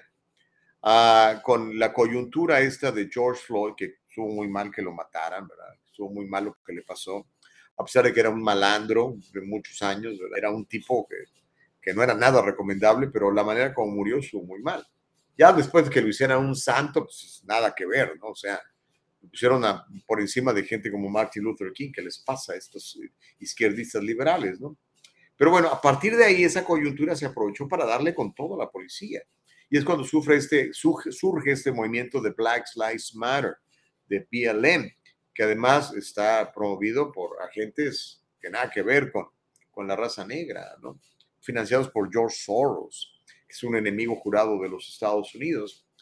Y bueno, a raíz de ahí, pues empezó este movimiento contra nuestros policías, contra nuestros alguaciles, contra nuestra gente uniformada de la ley y el orden. Entonces, estamos teniendo ese problema grave. ¿Qué es lo que podemos hacer? Pues lo que tenemos que hacer es agarrar la onda. Mire, vamos a ver este video y después platicamos un poquitito de cómo está la moral de la policía en ciudades tan importantes como Nueva York, como Chicago, como Los Ángeles, que pues todas estas son ciudades gobernadas por administraciones demócratas y que además padecen, padecen de fiscales que son liberales, socialistas, izquierdistas, financiados por George Soros, como el señor este George Gascon, que increíblemente sobrevivió este recall porque el que contó las firmas dijo que había 200 mil que no eran válidas. Y le tenemos que creer porque no había observadores independientes. Vemos el, el, el, reporte, mi querida Nicole Castillo, y, este, y platicamos un poquitito más. Órale, pues. Bueno, mientras lo tenemos, le platico un poco más. Ah, porque pues usted y yo necesitamos de la policía. Usted y yo necesitamos que haya calles seguras. Usted y yo queremos estacionar nuestro carro y que cuando regresemos el carro esté allí. Usted y yo queremos que estar en nuestro auto y que no llegue algún tipo con una pistola y nos lo robe, como lamentablemente está pasando cada vez más en nuestras ciudades. Ciudades grandes, como le digo, como Nueva York, como Chicago, como Houston, como Los Ángeles, como Filadelfia, todas estas ciudades gobernadas por administraciones demócratas y con fiscales generales que fueron patrocinados, pagados por George Soros y que no creen en meter a la cárcel a los criminales. Los oficiales continúan retirándose en masa. Los departamentos de policía están luchando por atraer suficientes nuevos reclutas y no los hay.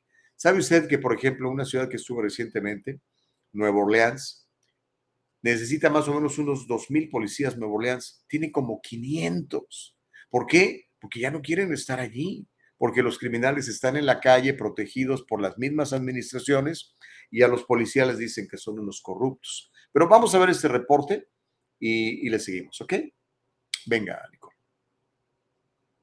Police officers oh. across the nation are turning in their badges at an alarming rate. The Police Executive Research Forum reports that resignations were up 45% in the last year alone. Retirements up by 18%. NBC Barriers Damon Trujillo explains that many say the criticism of police over the past year is likely fueling that exodus. One officer here told me once, don't let your son become a cop. Have him be a fireman. Everyone loves them. The frustration here among the rank and file is evident. This is how Daryl Cortez spends his retirement days. The 30 year veteran of the San Jose Police Department says he's glad he's not a cop now. Police officers are really feeling uh, demonized, vilified, criticized in the court of public opinion. Cortez says he joined the force to help people and protect them from harm. He agrees that police reform is needed but it's still sad to see a lot of officers deciding to turn in their badge in frustration. How we can do our job better and not be on the six o'clock news every day as a headline. So the officer did this, an officer did that. Our officers are uh, they're not feeling valued. They're not feeling supported. The San Jose Police Union says it's seen its numbers decline, early retirements, and officers choosing other careers. The union says that all adds up to a looming public safety crisis. What does that translate to? It, it, it means that our officers they're taking over 20 minutes to respond to emergency calls like a domestic violence incident. And it's really putting the community at further risk. Not everyone is ready to walk away. I want to make a positive change. Ana Laura Mata is getting her AA in criminal justice with hopes of becoming a police officer, fully aware of the perception issues that have made the job a lot harder. I want to become a police officer because I want to make a positive change. And I believe that um, respect is transmitted in any language. And like I said, even if I make a change just in one person, you know, it will be worth it. A profession once seen as prestigious, now trying to survive the backlash from a frustrated community demanding wholesale change. Damian Trujillo, NBC Bay Area News. Pues ahí veía el reporte del señor Damian Trujillo. Esto es en San José, California. Pero eso es en todos lados. San José también es otra ciudad gobernada por demócratas y también con un fiscal eh, promovido por George Soros. ¿Qué va a pasar entonces? ¿Vamos a ser presa de los malvados? Eso es muy preocupante. ¿Qué es lo que tenemos que hacer? Pues obviamente eh, empujar a nuestra policía y empujar a nuestras autoridades a decir, oye, ¿cómo te atreves, Eric Garcetti, alcalde de Los Ángeles, a decir que tus policías que tú contratas son unos asesinos? Eso lo dijo. Mejor que yo platiqué con mis amigos policías, que tengo muchos, me dijeron, es increíble. De hecho, muchos de ellos dijeron, ¿sabes qué? Bye. Renunciaron y se fueron a, otras, a otros departamentos de policía. Mucha gente se fue a muchos policías de California se fueron a Florida. ¿Sabe por qué? Porque allá sí los aprecian. Es más, les ofrecieron hasta un bono de 5 mil dólares por mudarse para allá e ir a trabajar allá.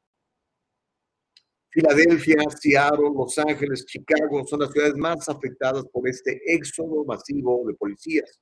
Casi todas las principales ciudades de Estados Unidos han experimentado escasez de policías. De hecho, si tiene usted un, un un mapa casi seguro en esa ciudad, hay escasez de policías. Los departamentos de policía de todo el país están pagando más horas extra para, para compensar la escasez de personal y para poder reestructurar y sus departamentos y mantener tiempos de respuesta mientras priorizan los delitos violentos sobre otros que no son tan violentos o tan peligrosos como drogas o robo. Los investigadores de casos sin resolver y los oficiales que normalmente trabajan en programas comunitarios están siendo reasignados y colocados nuevamente en las calles porque hay mucho criminal suelto. Estos mismos fiscales bajan las penas, no los arrestan, no los persiguen estaba viendo el caso de un muchacho de 14 años que se dedica a robar autos a mano armada. Está libre porque tiene 14 años. Esto es en Filadelfia. Pero Los Ángeles es la misma cosa, Nueva York es la misma cosa. Casi todas las ciudades importantes de Estados Unidos se vieron sacudidas por estas protestas y disturbios por el asunto de George Floyd y eso obviamente lo aprovecharon, no que lo, lo propiciaron esos activistas de Black Lives Matter encabezando manifestaciones masivas. ¿Se acuerdan? Todo el mundo encerrado porque el COVID nos iba a matar, pero estos señores estaban en la calle, manifestándose, robando, quemando. Eso no les dio COVID. ¿Por qué la, la autoridad sí los dejó a ellos y a ti te, te, regañaban porque, no sé, tenías tu seña de acción de gracias con tus hijos? Los líderes progresistas en ciudades como Minneapolis, Portland, Los Ángeles, Ahora ya no saben qué hacer porque primero dijeron sí vamos a quitarle fondos a la policía porque son unos asesinos y ahora con toda la ola de robos que estamos padeciendo en las ciudades, ahora dicen, no, ahora sí hay que contratar policías. Pero ya los policías dicen, no, pues ya no quiero trabajar para ti. Me dijiste asesino, me obligaste a inyectarme porque si no, no, podía yo trabajar. Ahora ahí te ves. Muchos se retiran, como vimos al señor que estaba jugando golf a los 55 años, dijo, ya me retiré, bye, ahí se ven. ¿Mm? Tenemos ese problema muy grave. ¿Cómo lo podemos corregir? Muy sencillo, con nuestro voto. Y si no te hacen caso con el voto, pues con el RICO o llamándole, decir, óigame, señor concejal, ¿qué le pasa? ¿Por qué está usted a favor de eso? Si no cambia su punto de vista, lo voy a, voy a cambiar, voy a votar por otra gente. Y eso es lo que tenemos que hacer. Tenemos el poder en nuestras manos, ¿ok? Pero bueno, este, no, no podemos comunicarnos con Rafa. No sé qué está pasando, mi querido Rafa Ziegler. Me, estoy absolutamente anonadado. Pero ojalá, si no hoy, mañana te tenemos, no sé a qué horas, aunque sea, buscamos ahí este, un espacito para poder este, platicar contigo. ¿Ok? Alex Vidal dice, si a los hijos en realidad los tomáramos como una verdadera responsabilidad y los educáramos para que respeten a su comunidad y la vida de otros, no necesitaríamos tantos policías. Responsabilidad a la hora de reproducirse completamente de acuerdo, hermano. Tú sabes que la mitad de los niños de familias latinas nacen sin un papá, es decir, el cuate pone la semilla y se pela. Siete de cada niño, de cada diez niños negros nacen sin papá, o sea, el cuate pone la semilla y se pela. Ese es un problema. Necesitamos hombres, verdaderos hombres, hombres de Dios, hombres responsables, hombres que cuiden a sus familias, a sus hijos, a sus mujeres. ¿Ok? Pero bueno, vamos a intentarlo una vez más, a ver si podemos platicar con Rafa Ziegler, que este, por lo menos sí podemos decir que tiene mucha resiliencia eh, y, y, ha tenido problemas con su audio. Y queremos platicar con él porque tiene una clase muy buena y se va a pasar el tiempo y no quiero que se quede sin inscribirse. A ver, Rafita, háblame, Rafa. ¿Qué pasó, mi querido Chubi? ¡A la bio! ¡A la bio! ¡A la bio! ¡Bomba! Rafa Ziegler, rara, pedazo de cielo. Gracias, mi Dios. Ya está aquí el buen Rafa. No sé qué le hiciste, pero ya estás. Un no, Pero ¿sabes qué es lo más? Lo veo a ti, que te ves precioso, por cierto. ¿Verdad? Este, pero no, no me veo yo, pero, pero, no importa que hace que me vea yo. Mientras tú me veas bonita que, que se sintoniza más que suficiente. Yo Mira, que viva Rafa, luego, luego dijo Consuelo Burbano. Consuelo Burbano, le doy una feria. No, no es cierto. ¿Qué pasó? Oye, a ver, ya dinos, porque sé que te tienes que ir. Eh, el, el, masterclass, este masterclass, eh, este curso de, de, locución, platicaba yo al principio del programa, lo importante es que es que sepamos comunicarnos eh, inteligentemente, que usemos este, toda la, la, sabiduría que podemos tener, ¿no? Y, y, que seamos asertivos en nuestra comunicación, Rafa. exactamente, mi querido ¿no? Y si me das mañana, este, para, para eh, lo que vamos a hacer, yo, yo, suena, así como hijos, ¿no? Básicamente nos vamos a juntar en el consulado aquí en Los Ángeles, eh, lo digo, eh, eh eh, dice que hay muchos cortes, tú me dices bien o hay cortes audio, a ver, déjame ver si me conecto, a ver si ahora sí podemos. Hay... Rafa, este. ya no te oigo nada, hermano. Oye, aquí estoy, yo sí, tío. sí yo sé que estás ahí, hermano, te estoy viendo. Pero no, no, no, hay cortes en el audio. o sea, empiezas y. Déjame quitarme. A, y, y, pues no. Uno. A ver, vamos a. Dos, vamos, tres. Vamos a ver si podemos. A ver. Uno, dos, tres. Me. Tres, cuatro, cinco. No. Ok, que ya está bien, dice nuestra productora Nicole Castillo. Ok, dale. No, ahora te congelaste. Ok, ¿sabes qué? Yo creo que vamos a tener que dejarlo para mañana porque estamos batallando mucho con el pobre Rafa. Y, pero mire, le, le quiero decir una cosa. Hágame un favor y, y que para que le sirva de, de, de, de promoción a Rafa y, y, a usted. Busque a Rafa Ziegler en sus redes sociales porque está ofreciendo un curso gratuito gratuito en el Consulado General de México, se llama Locución Masterclass. Es más, mira, aquí está la información. Es este sábado, por eso es que me interesaba mucho hacerlo hoy mismo, porque es a las 11 de la mañana y es en el Consulado General de México en Los Ángeles. Es un masterclass con el tremendo actor, tremendo locutor, Rafa Ziegler, es un tremendo actor de, de doblajes, hace muchos lo que se llaman en inglés voiceovers, ¿verdad? De todas las marcas habidas y por haber.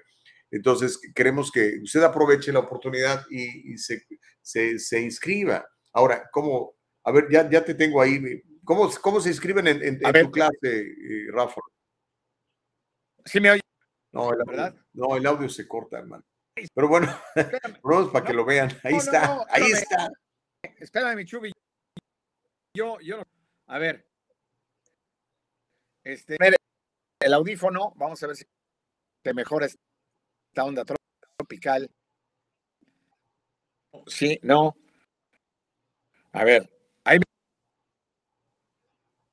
Aló, Ya. aló. Sí, yo, yo, yo creo que más, más que el micrófono debe ser la, la señal de internet, que ha estado bastante flojita. Te digo porque yo el día de hoy, para poder hacer el programa, el internet de casa no está funcionando bien. Yo creo que es una situación general. Lo, lo estoy haciendo con un, con un hotspot. Gracias a Dios el hotspot está respondiendo. Si no, ni programa estaríamos haciendo el día de hoy. Pero si quiere usted más información, y a ver si mañana podemos tener a Rafa, hombre, este, llame al Consulado General de México, dígales, hey, quiero inscribirme al Masterclass de Locución, que es el sábado 27 a las 11 de la mañana. Ahí va a estar don Rafa Ziegler in the flesh, él personalmente, dando clase de locución. Se llama Masterclass de Locución. Eh, si usted ha querido ser locutor toda su vida o simplemente es una persona que necesita comunicarse. Y mire, todos necesitamos comunicarnos. Eh, hace poquito estuve en Las Vegas precisamente dando un seminario de esto, de lo importante que es eh, poder comunicarnos bien, ¿no? Y Rafa pues, es un maestro. Así que, o busque a Rafa Ziegler, está en las redes sociales, está en Instagram, está en Facebook, y ahí dígale, hey Rafa, ¿qué onda? ¿Cómo le hago? ¿Cómo me inscribo al Masterclass? Y espero mañana poderlo tener bien y que, que le esté funcionando bien su, su conexión de Internet para poderlo tener en vivo en el diálogo libre, ¿ok? Dice Consuelo, sí queremos a Rafa. Sí, claro que, ¿quién no quiere a Rafa? Y más que le van las chivas como yo. Y más que las chivas últimamente han estado ganando finalmente. ¿no? Dice Ernesto Gutiérrez, buenos días Gustavo. ¿Quién entiende a los republicanos y conservadores? Siempre se quejan porque quieren un gobierno chiquito y ahora porque nadie quiere ser policía. Solo aprovechan la oportunidad para quemar a los demócratas, pero no tienen una solución a los problemas. Pues no lo sé, pero digo, para mí una solución a los problemas es cuidar a la familia. Todo comienza con la familia, Ernesto. Si tenemos una familia sólida, papá, mamá, hijos, es más fácil que haya un poquito de control. Está comprobado que la mayoría de las personas que están en la cárcel, de los varones que están en la cárcel, no tuvieron una figura paterna importante, no la tuvieron, ¿ok? Y eso les ayuda a tomar decisiones malas. Y las decisiones malas, pues te llevan a resultados malos y a caer en la cárcel o a morir, ¿no? Eh, yo creo que todo comienza por una paternidad responsable. Eso creo yo, Ernesto. Hay muchos estudios al respecto. Si no me crees, búscalo, por favor, búscalo. Este, ahí está, está documentado. Este, de hecho, alguna vez eh, Barack Obama, en uno de sus discursos previos a, a ganar la presidencia, dijo que, lo, que Estados Unidos tenía una crisis de padres de familia. Y estoy de acuerdo con él. O sea, eh, y mira, es demócrata. Y es más, hasta voté por él dos veces, perdónenme ustedes. Pero bueno, este, yo creo que por ahí va, va, por ahí va la onda, brother. Y, y cuando no enseñamos a nuestros hijos, pues tenemos estos problemas, ¿no? Eh, les comenté un día, ¿no? Me invitaron a dar un, un pequeño discurso a, a, entrenadores de fútbol amateur y a sus niños, pero sobre todo les hablé a los entrenadores. Les dije, cuando ustedes le mientan la madre al árbitro durante el partido, están mandando un pésimo mensaje porque los niños entienden que no hay que respetar a la autoridad. Y ahí empezamos mal, ¿no? Entonces, la policía detiene a alguien porque está sospechoso de lo que sea. A lo mejor borracho, se pasó un alto, le faltó una luz, qué sé yo, va manejando exceso de velocidad. Eh, sobre todo lo hizo la gente muy joven. Lo primero que hacen es sacar el celular. Dice, me detuviste porque soy negro, ¿verdad? Me detuviste porque soy latino, ¿verdad? O sea, esa no es la mejor manera de aproximarse a la policía, ¿no? Ponga sus manitas en el volante, baje la ventanilla y dígame, ¿qué le puedo servir, señor oficial? Ah, venía usted exceso de velocidad. Ah, caray, no me di cuenta. Pero no, no, yo venía. No, eh. Eso no te va a llegar a, no te va a llevar a ningún buen lugar, para empezar, ¿ok? Y mire, yo he platicado con policías, decimos, me dicen, Gustavo, nosotros nos levantamos en la mañana con la intención de servir. O sea, no nos levantamos con la intención de, hoy voy a perjudicar a un negro, hoy voy a perjudicar a un mexicano, hoy no, no, por supuesto que no. Ellos ni saben con quién se van a enfrentar ese día. Cuando ellos responden a una emergencia, no le dicen, hay un hombre blanco republicano que está siendo asaltado. Ah, corro, para allá porque es blanco republicano. o hay un homosexual eh, latino eh, que está siendo asaltado. Ah, me caen gordos los homosexuales, yo no voy para allá. Por supuesto que no, no es así. Que entendamos esa parte, por favor. Ah, Mauricio dice, Gustavo, muy responsable por lo que pasó en Ubalde. Ahí sigo, yo sigo esperando, Mau, y espero que, bueno, aquí debería estar el Departamento de Justicia investigando, el FBI investigando, pero como sabemos que está tan corrompido ya el DOJ y el FBI, pero ¿quién les dio la orden a los policías de no entrar? Les dijeron, espérense hasta que termine de matar cuánta gente. Yo sigo esperando respuestas ahí, brother. Yo, a mí yo no estoy conforme, pero como te digo, es, es mi opinión. No sé, tú tendrás otra. Dice Consuelo, lo importante de tener una familia donde haya padre, madre guiando a los hijos. Noé Contreras dice, no sé de qué te ríes malvado, pero ya, ya, me, ya, ya, interpreté tu, tu, risa. Héctor dice, Gustavo, ¿qué pasó con Juan Carlos? Él es buen periodista. Sí, no tiene tiempo de, estar con nosotros, brother. Y sí, sí es buen periodista, pues, todos los días, bueno, no todos los días, pero muy seguido lo vemos en, en la tele trabajando para, para Univisión. Y este, pero sí, ya no tenía tiempo de, de trabajar con nosotros. Sobre todo, pues, porque ahorita, como les digo, pues no hay billete. Aquí todo lo hacemos por amor al arte, por amor a la comunicación. Ernesto Gutiérrez dice, buenos días, Gustavo. Bueno, ya lo había leído. Eh, pa, pa, pa, bueno, ya todo lo demás lo leí. Ok, bueno. Uh, eso es lo que está pasando con nuestros policías. Ojalá cambien los puntos de vista de, de las autoridades. Y primero dijeron que eran asesinos, ahora se dan cuenta que tenemos una ola de criminalidad brutal este, y ahora andan asustados, ¿verdad? Y, y, ahora sí quieren contratar policías, pero los policías pues, se han desalentado, ¿no? Entonces, yo, yo, yo hablaría con, con, con, los jóvenes, decir, hey, hay una oportunidad de cambiar la policía, o sea, si tú, no, si tú crees que la policía es este, racista, corrupta, pues entonces hay que entrar a la policía para cambiarla desde adentro, ¿no? ¿no? Yo haría eso. Pero bueno, oiga, las rentas, las rentas de las viviendas siguen subiendo. ¿Cómo le vamos a hacer? ¿Qué, ¿Cuáles son las opciones? Mire, tenemos este, este reporte sobre las rentas de las viviendas que siguen subiendo en todo el país. Obviamente es más notable en lugares como California. Pero, ¿qué le parece si vemos ese reporte y luego platicamos con todos ustedes de sus puntos de vista y me cuentan cómo les está yendo con su renta, si es que rentan, o si tienen un, un, una propiedad en renta, cómo les está yendo con sus ganancias. Quiero saber todo eso, ¿ok? Venga entonces, mi querida Nicole Castillo, porque vamos a ver cómo está el asunto de las rentas en el país que siguen en aumento. Venga, Nicole.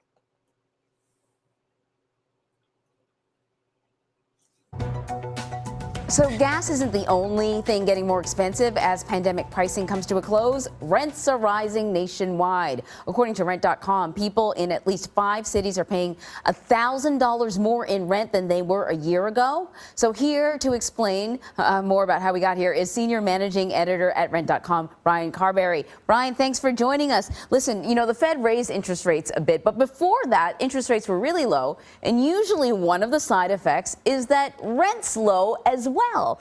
But after the pandemic started to lift, uh, that didn't happen. So, how did we get here? Yeah, good morning. Uh, you're you're right. Uh, really, interest rates were very low, but rents were kind of going in the opposite direction, at least right now. Excuse me. So really, what we were seeing during the pandemic was rent prices were relatively flat, really much everywhere across the country. It really wasn't until the end of this past summer that rent prices really started to take off to see some of these double digit increases that we've been seeing nationwide. Right now, we're seeing about a 26% increase for one and two bedroom apartments across the country. And there are a lot of markets really everywhere that are seeing increases a lot higher. And you mentioned there are five cities right now that we found that rent prices for an average apartment is up $1,000 compared to what people were paying last year. You know, some of these are rent increases of uh, you know, 50% like in Jersey City or 28% in New York City. But then when you look at a place like Austin, Texas, you're seeing rent prices up 81% compared mm. to this time last year, which is a significant increase for a lot of people looking to find a place to live. Okay, so then why? What are the factors, um, and are they the same across the country? You know, there's a lot of different factors in different markets that are kind of contributing to different markets kind of rebounding from the pandemic in different ways. But really, we point to kind of a supply and demand thing. Mm. Demand for apartments right now are, are just through the roof people are being priced out of buying a home, especially your younger millennials, your older Gen Zers are being forced to return to renting a little bit longer. They're not able to afford that down payment or just don't feel comfortable paying the amount that's being asked right now for new homes. So you're just having a lot more people on that renter market and inventory levels are so low since not a lot of people are buying homes as many as people as they, they normally would be. You're just not seeing a lot of available properties and the properties that are available tend to be the ones that are a little bit more People Mm. are going to try to snatch up these affordable units and then what's left on the market is just going to bring up that average. hmm And then, you know, there's a triple a trickle down effect because if you normally maybe rent a two bedroom, maybe you're going to rent a one bedroom and maybe a bachelor, which means that the people at the bottom uh, who can afford the least are the ones that are probably paying the most in terms of percentage of their income. So, what can we do? Um, you know, are there any protections for renters out there that they should be aware of? You know, certain states and certain areas will have rent stability or, or rent control measures in place, but that really is city by city. Mm. So the best thing you really can do is just understand the laws in your area and really work to figure out what's going to work within your budget. You know, the traditional, you know, rule of thumb, if you will, has always been spend 30% of your pre-tax income on your rent, which is not as realistic right now and kind of where we're seeing rent prices going. So really people just need to understand what is going to work for them what's going to work for one renter isn't necessarily going to work to another. You know, try to negotiate with a landlord if possible. Not all landlords are going to play ball right now because of this demand. You know, there's a lot of competition. But one thing that you really could try that, that we are seeing working in some cases, especially in downtown areas or crowded cities, is if your unit comes with a parking space and parking's at a premium and you don't have a car, you don't need a car, gas prices are through the roof, you may not want to drive. See if you can negotiate that parking spot back because that's an amenity that a lot of people are looking for. And you may be willing to get a little slight break on your rent to give that amenity back to your landlord that they can then market to someone else. Oh, that's such a creative and great idea. Brian Carberry, thank you so much. Thank you. Pues ahí está. ¿Qué opciones hay? Pues la verdad no hay muchas opciones, oye. Eh, las rentas siguen subiendo. Si usted eh, renta un apartamento, renta una casa, pues a pesar de que hay este, lo que le llaman eh, una ley que, le permite al, dueño del propietario de negocio en California y en algunas áreas, en algunos condados de, California, eh, subir un máximo de 3%, eh, que puede ser un poquito más con, el ajuste de la inflación. Ah, pero la, la realidad es que todo esto es, es oferta y demanda. Y mientras esté tan complicado comprar una casa, pues este, las personas que rentan una casa o un apartamento van a ser eh, rehenes de la economía, como es el asunto. ¿no? Y un, un- un punto muy interesante que comentó el, el experto que estaban entrevistando ahí en, en esta cadena de televisión de CBS es eh, que no se están construyendo viviendas al ritmo como se construían antes. ¿Por qué? ¿Es a propósito? Yo creo que sí, porque si no las suben así, no, no las construyen tan rápido, pues se encarece la vivienda, ¿no?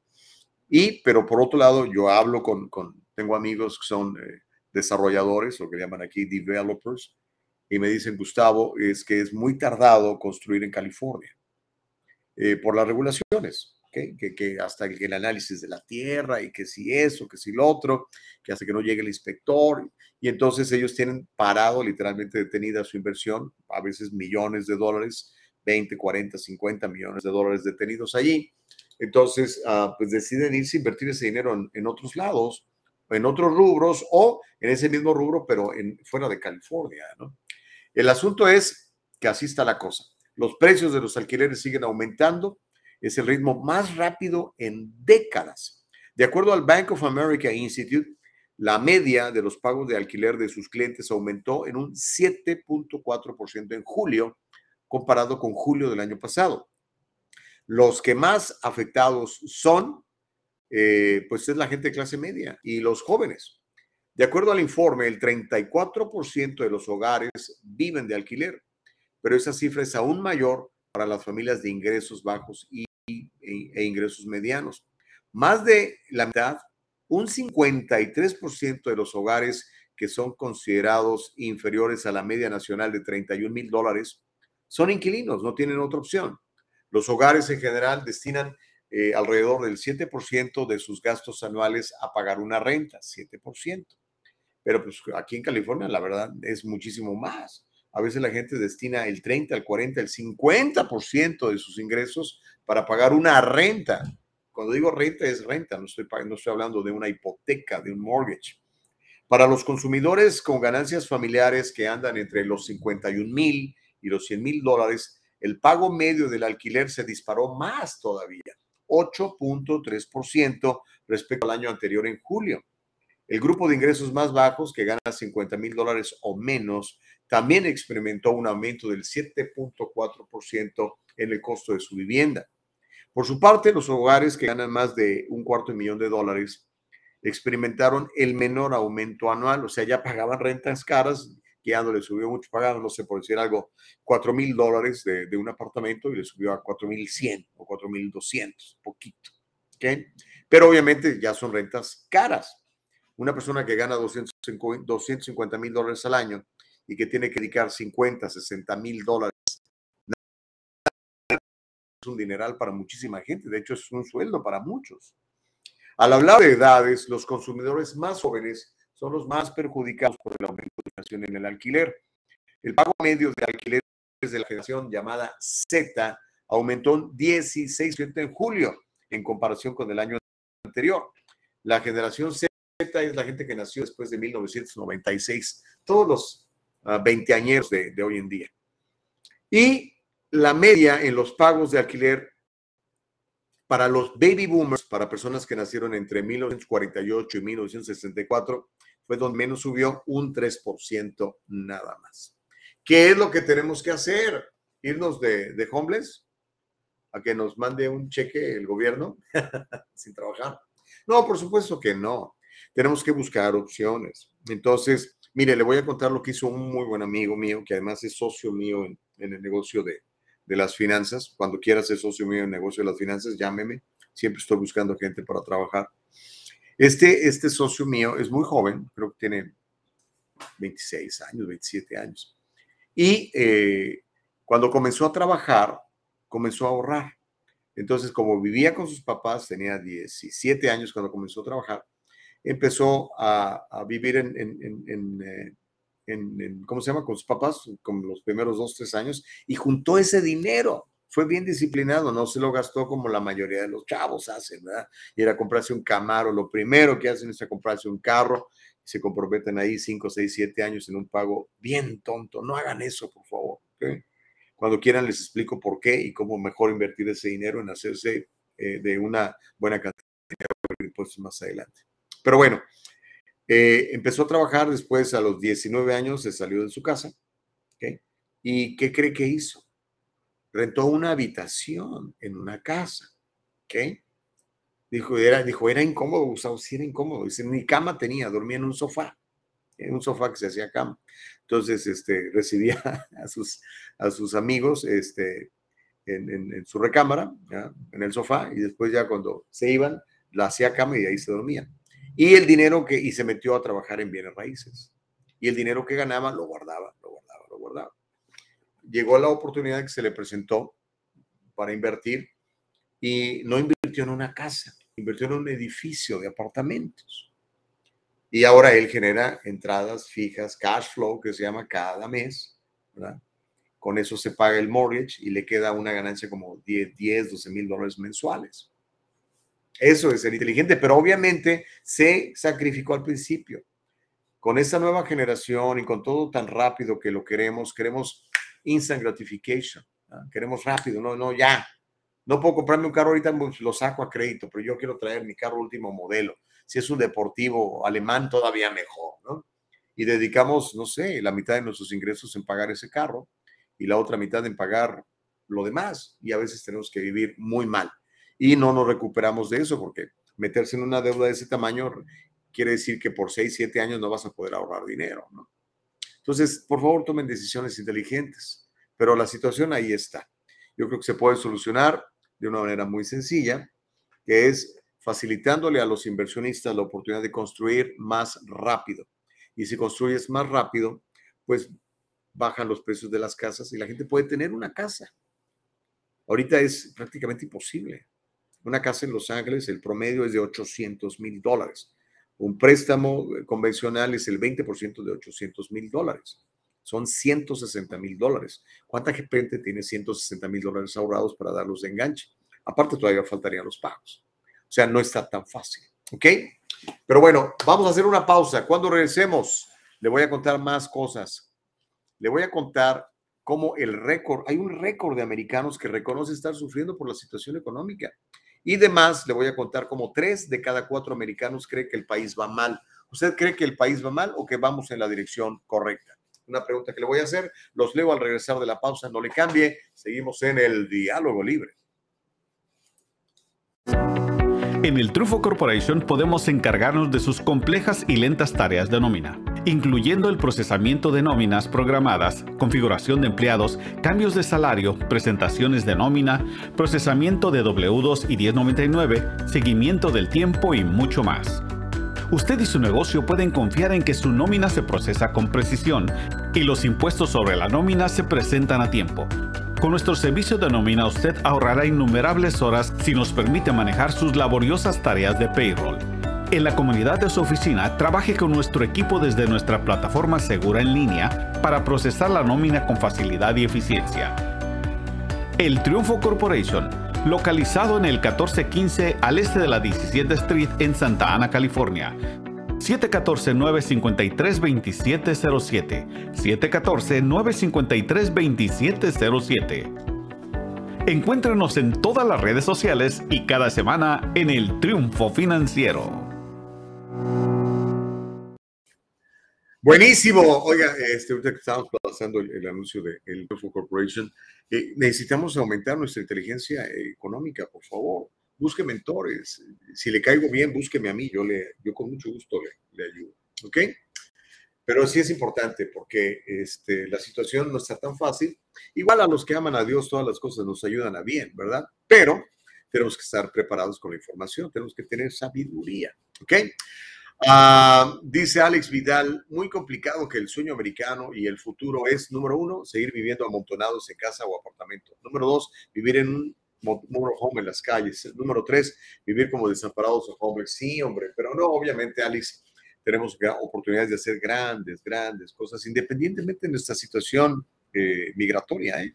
Como le he contado en múltiples ocasiones, eh, tengo muchos clientes que les ayudamos, que son indocumentados, pero tienen empresas y les va muy bien. Y no se quejan, siguen adelante y le echan ganas. Magali dice, hay personas que les dicen y les muestran la verdad con evidencias y aún así no quieren ver la porquería de su partido del burrito. Tienes ojos, pero no ven. Sigan así. No, no, que no ven, que no sigan así, Magali, que, que cambien porque necesitamos un cambio. Sí, la verdad sí necesitamos un cambio. Ah, Mauricio, Gustavo, muy irresponsable por lo que pasó en Uvalde, pero por supuesto, y como te digo, seguimos esperando respuestas. Yo quiero una investigación de parte del DOJ, una investigación de parte del FBI, pero no está pasando, no está pasando, estamos eh, estando más ocupados en allanar la, la, casa de Maralago de Trump a ver qué encuentran, ¿no? Pero bueno, ay, Dios mío de mi vida, así están las cosas, chicos. Comenten, por favor, no se me queden atrás. Miren, tengo una pregunta para ustedes y quiero que me ayuden a contestarla. Tres de cada cuatro americanos cree que el país va mal, se refiere obviamente a los Estados Unidos. Tres de cada cuatro personas que viven en Estados Unidos creen que el país está mal, que está yendo mal, que la ruta al que hemos agarrado no es buena. ¿A usted le parece que eso es cierto o le parece que eso es incorrecto?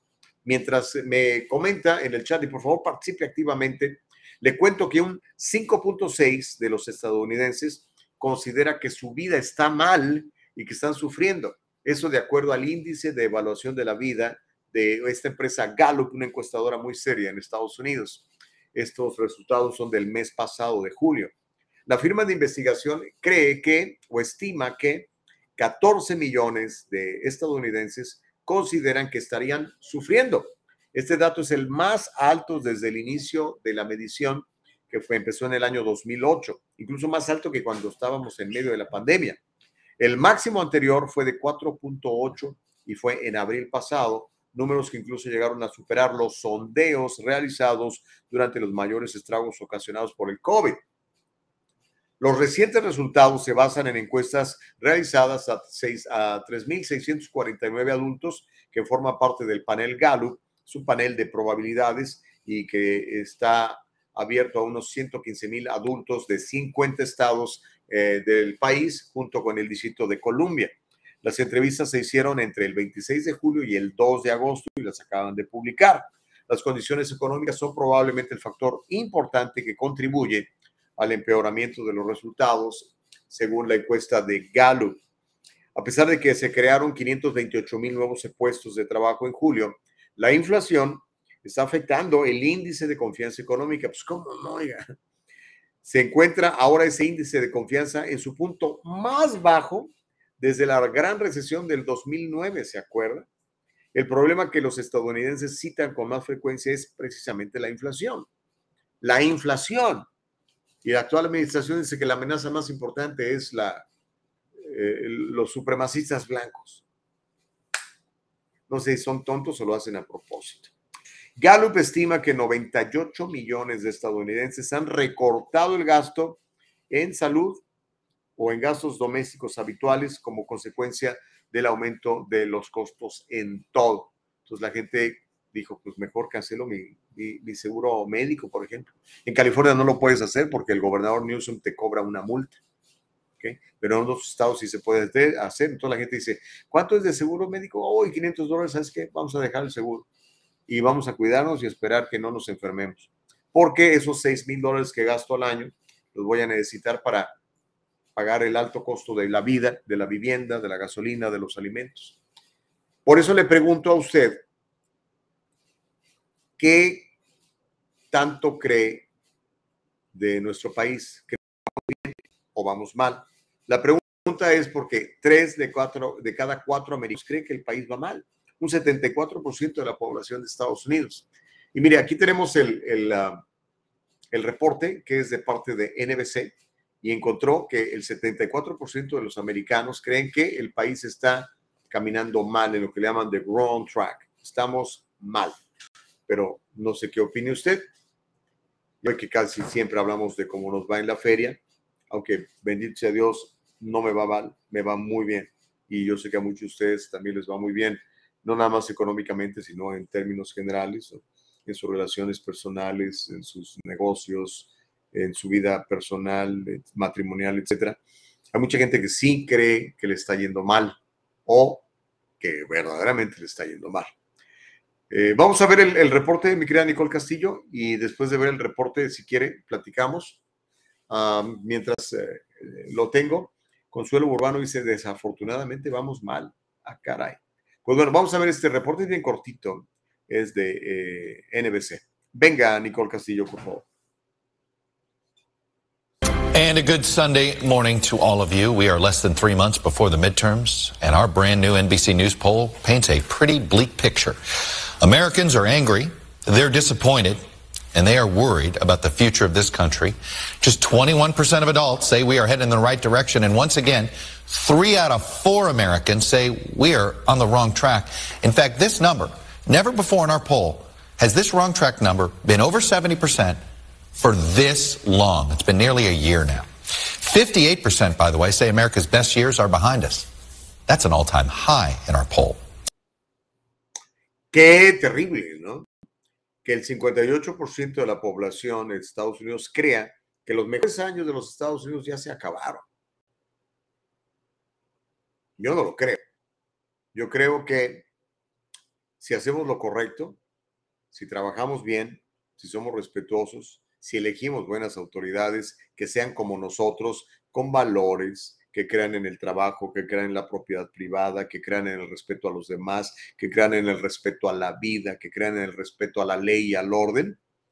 Por eso es la excepcionalidad de los Estados Unidos. Es el único país del mundo que yo sepa, no sé si usted sabe alguno otro, dígame, es el único país del mundo cuya constitución está basada en la palabra de Dios entendiendo la palabra de Dios como esos 66 libros llamados Biblia.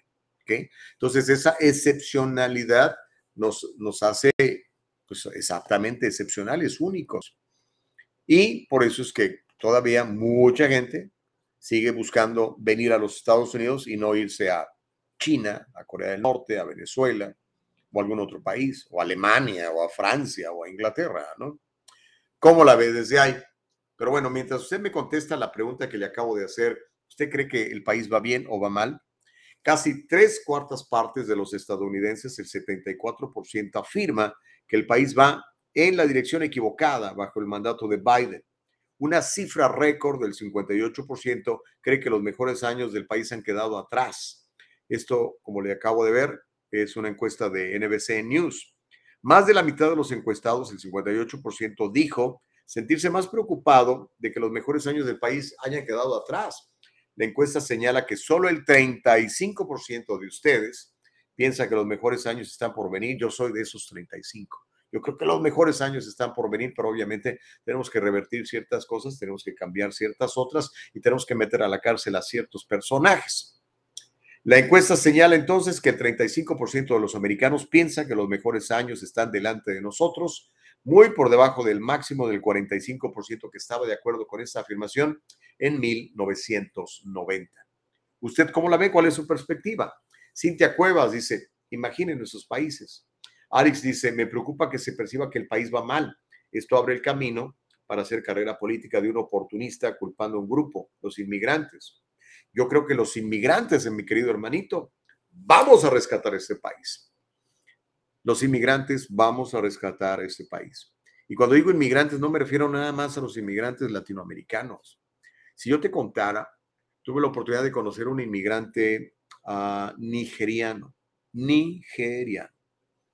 El cuate ama a este país como no tienes una idea. Habla el inglés con acento, como lo hablo yo.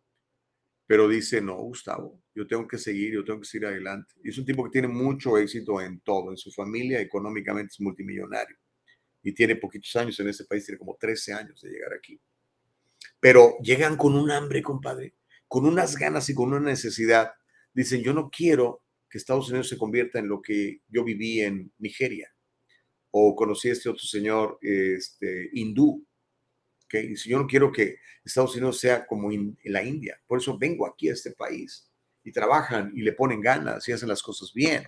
El inmigrante va a rescatar este país, sobre todo el inmigrante que viene a cooperar, el inmigrante que viene a sumar, porque lamentablemente sabemos hay inmigrantes que vienen aquí a aprovecharse, ¿no?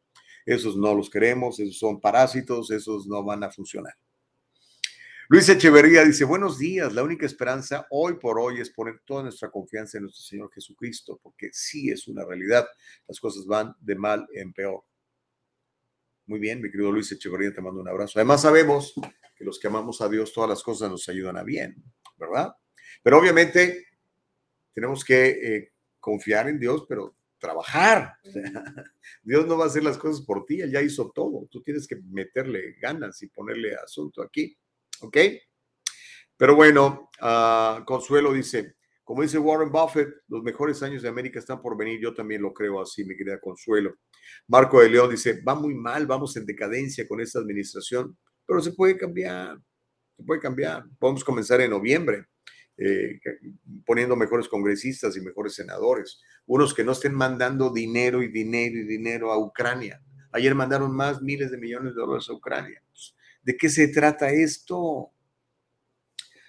Ay, Dios mío. A Cintia dice, bueno, ya lo leí. Ah, dice Miriam, este país ya no es ni será lo que fue. Está complicado, ya no se sabe. Es economía, es valores, dice Miriam. Híjole, Miriam, pues espero que estés equivocada, la verdad, la verdad. Este, Consuelo dice, personalmente no, pero como este país pues es triste, desafortunadamente vamos mal. Órale, pues esa es la encuesta que estoy haciendo con ustedes. A unos los veo optimistas, a otros no los veo tanto. Los números se los acabo de compartir. Tres de cada cuatro de ustedes cree que el país va mal. Ahora, si el país va mal, ¿qué es lo que tenemos que hacer? Pues ponernos las pilas y, cambiarlo, ¿no? Si usted ve que la cosa va mal y tiene usted el timón, pues agarra el timón, le da para acá. Vámonos bien, creo yo. Ok, antes de irnos, nos va a dar tiempo, mi querida Nicole Castillo, es un tema buenísimo, buenísimo, buenísimo, buenísimo. Los préstamos universitarios. Biden eh, se postuló con la plataforma de decir, le vamos a perdonar los préstamos universitarios a todos. ¿En serio? ¿Y quién va a pagar la cuenta? Biden, Hunter, Barack Obama, Nancy Pelosi. Pues no, vamos a pagarlos todos, entre todos. ¿Ok? Vamos a ver este video donde le voy a explicar quién se beneficia del perdón de los préstamos universitarios y dígame usted si le parece una buena idea, porque al principio parece una muy buena idea, ¿ok? Oye, pues es que mi hijo estudió y pues como no nos preparamos y pues no agarró beca, pues tuve que pedir un préstamo y debemos 150 mil dólares. Y no hay manera de eliminar esa deuda, pues no se puede hacer bancarrota, así que hay que pagarla. Y te dice, no, pues ya te la voy a perdonar. dices tú, ah, qué padre. Pues espérame tantito. Es la segunda deuda más grande de los Estados Unidos, solamente superada por la deuda en las, en las, las hipotecas de casa. ¿Ok? ¿Quién va a pagar esa cuenta? Hay un libro muy bueno, se lo recomiendo, Milton Friedman. Lea Milton Friedman, por favor. Uh, there's no free lunch. No hay lunch gratuito. Todo el mundo va a pagar eventualmente. Y generalmente los que están a favor de esto van, van a ser los más perjudicados. Mire, vamos a ver este video, mi querida Nicole Castillo y Tururú. ¿Le damos? ¿Sí? ¿Sí? ¿Sí? ¿O no? ¿Sí lo tenemos? Ok, ahí lo tenemos. Venga, venga, venga, venga. It's hard to imagine how we could screw up higher education any more than we already have, but we're about to if we make student loan forgiveness a reality. There's a Latin phrase that helps explain why. The phrase is qui bono, who benefits. In the case of student loan forgiveness, it's first and foremost the colleges and universities who can charge outrageous tuition largely paid for by student loans. Second, politicians who make cheap promises of debt forgiveness to win votes. And third, students from upper middle class families who would get taxpayers to pay off their student debt. Who doesn't benefit? Everyone else. That includes those who didn't go to college and a new class of suckers, people who went to college and paid off their student loans. Student loan forgiveness is a reverse Robin Hood. It takes from the poor and gives to the rich. The most obvious argument against forgiving student debt is that no one forced anybody to borrow money for college. Why then should others be forced to pay it off? Before you think I'm going to go all tough love on you, let me say I have a lot of sympathy for young people who have dug themselves into the student debt hole. I'm one of them. For decades, our society has made the claim that you need a college degree to get ahead in life, and that the smart bet was to take out any amount of loans to ensure a bright future. And if you need help with the tuition, Uncle Sam, the US government, stands at the ready with his generous student loan programs. Just fill out a few forms, and presto, there's a check in your mailbox. You're off to college. But here's the dirty secret for every dollar of student loan money the government makes available, university tuition goes up by 60 cents. Colleges and universities don't see college loans as a problem, they see a gravy train.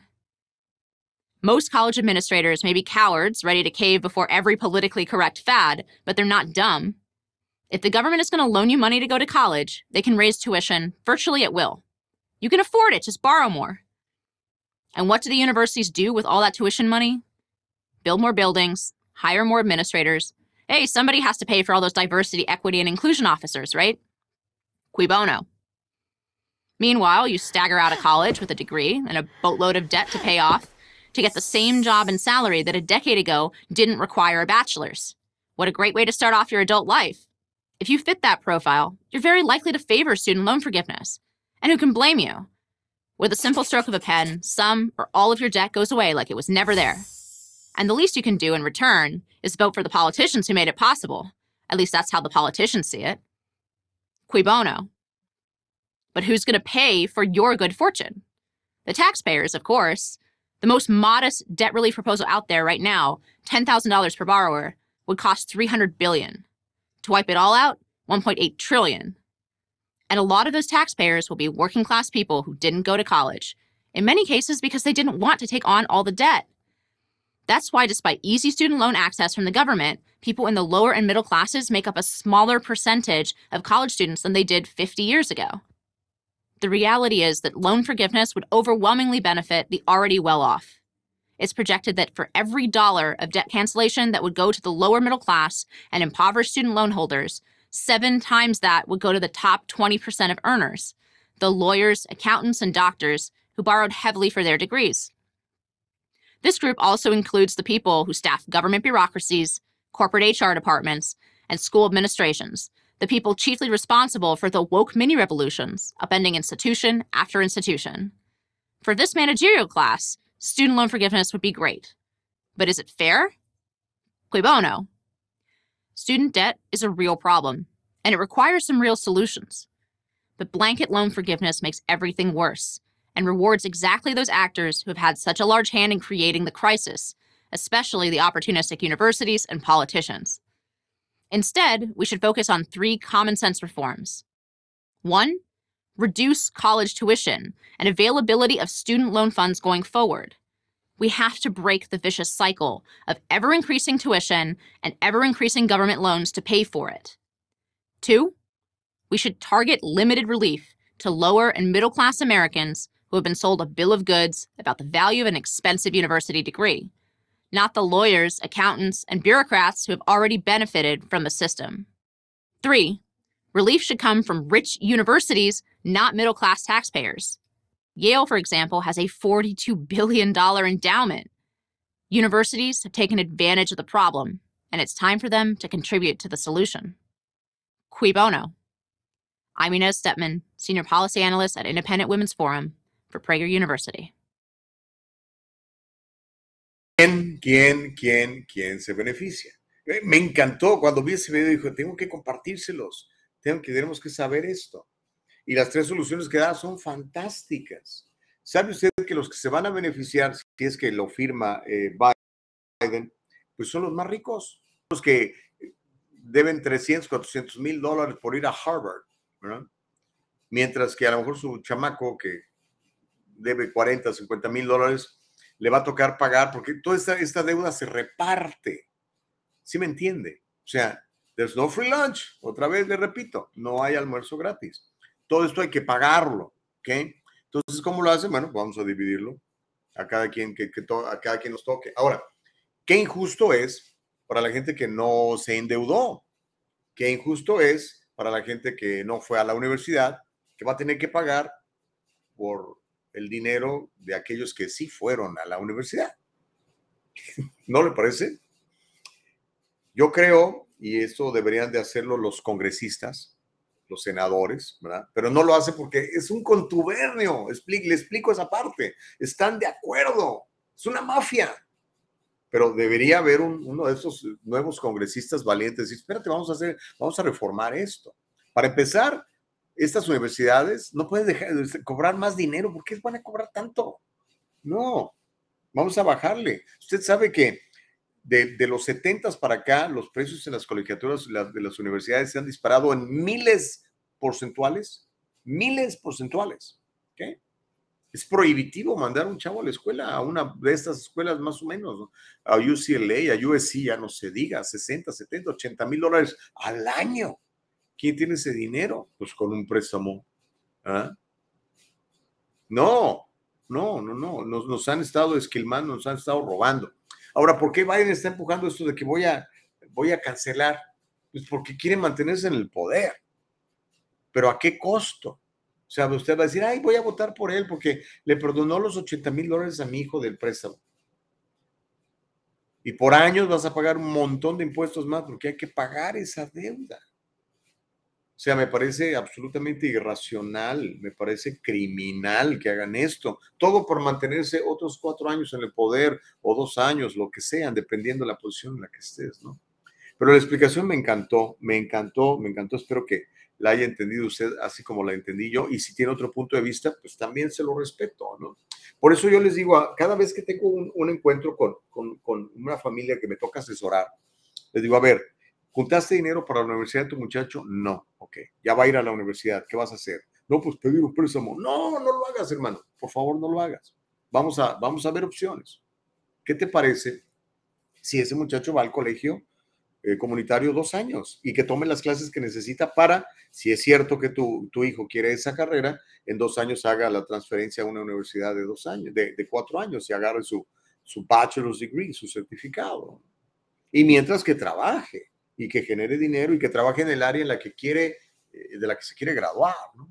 Porque ya estamos hartos, estamos hartos de profesionales de fe, profesionales manejando Uber, porque no hay trabajo en lo que estudiaron y tienen que pagar ese préstamo que le va a ser un lastre toda su vida.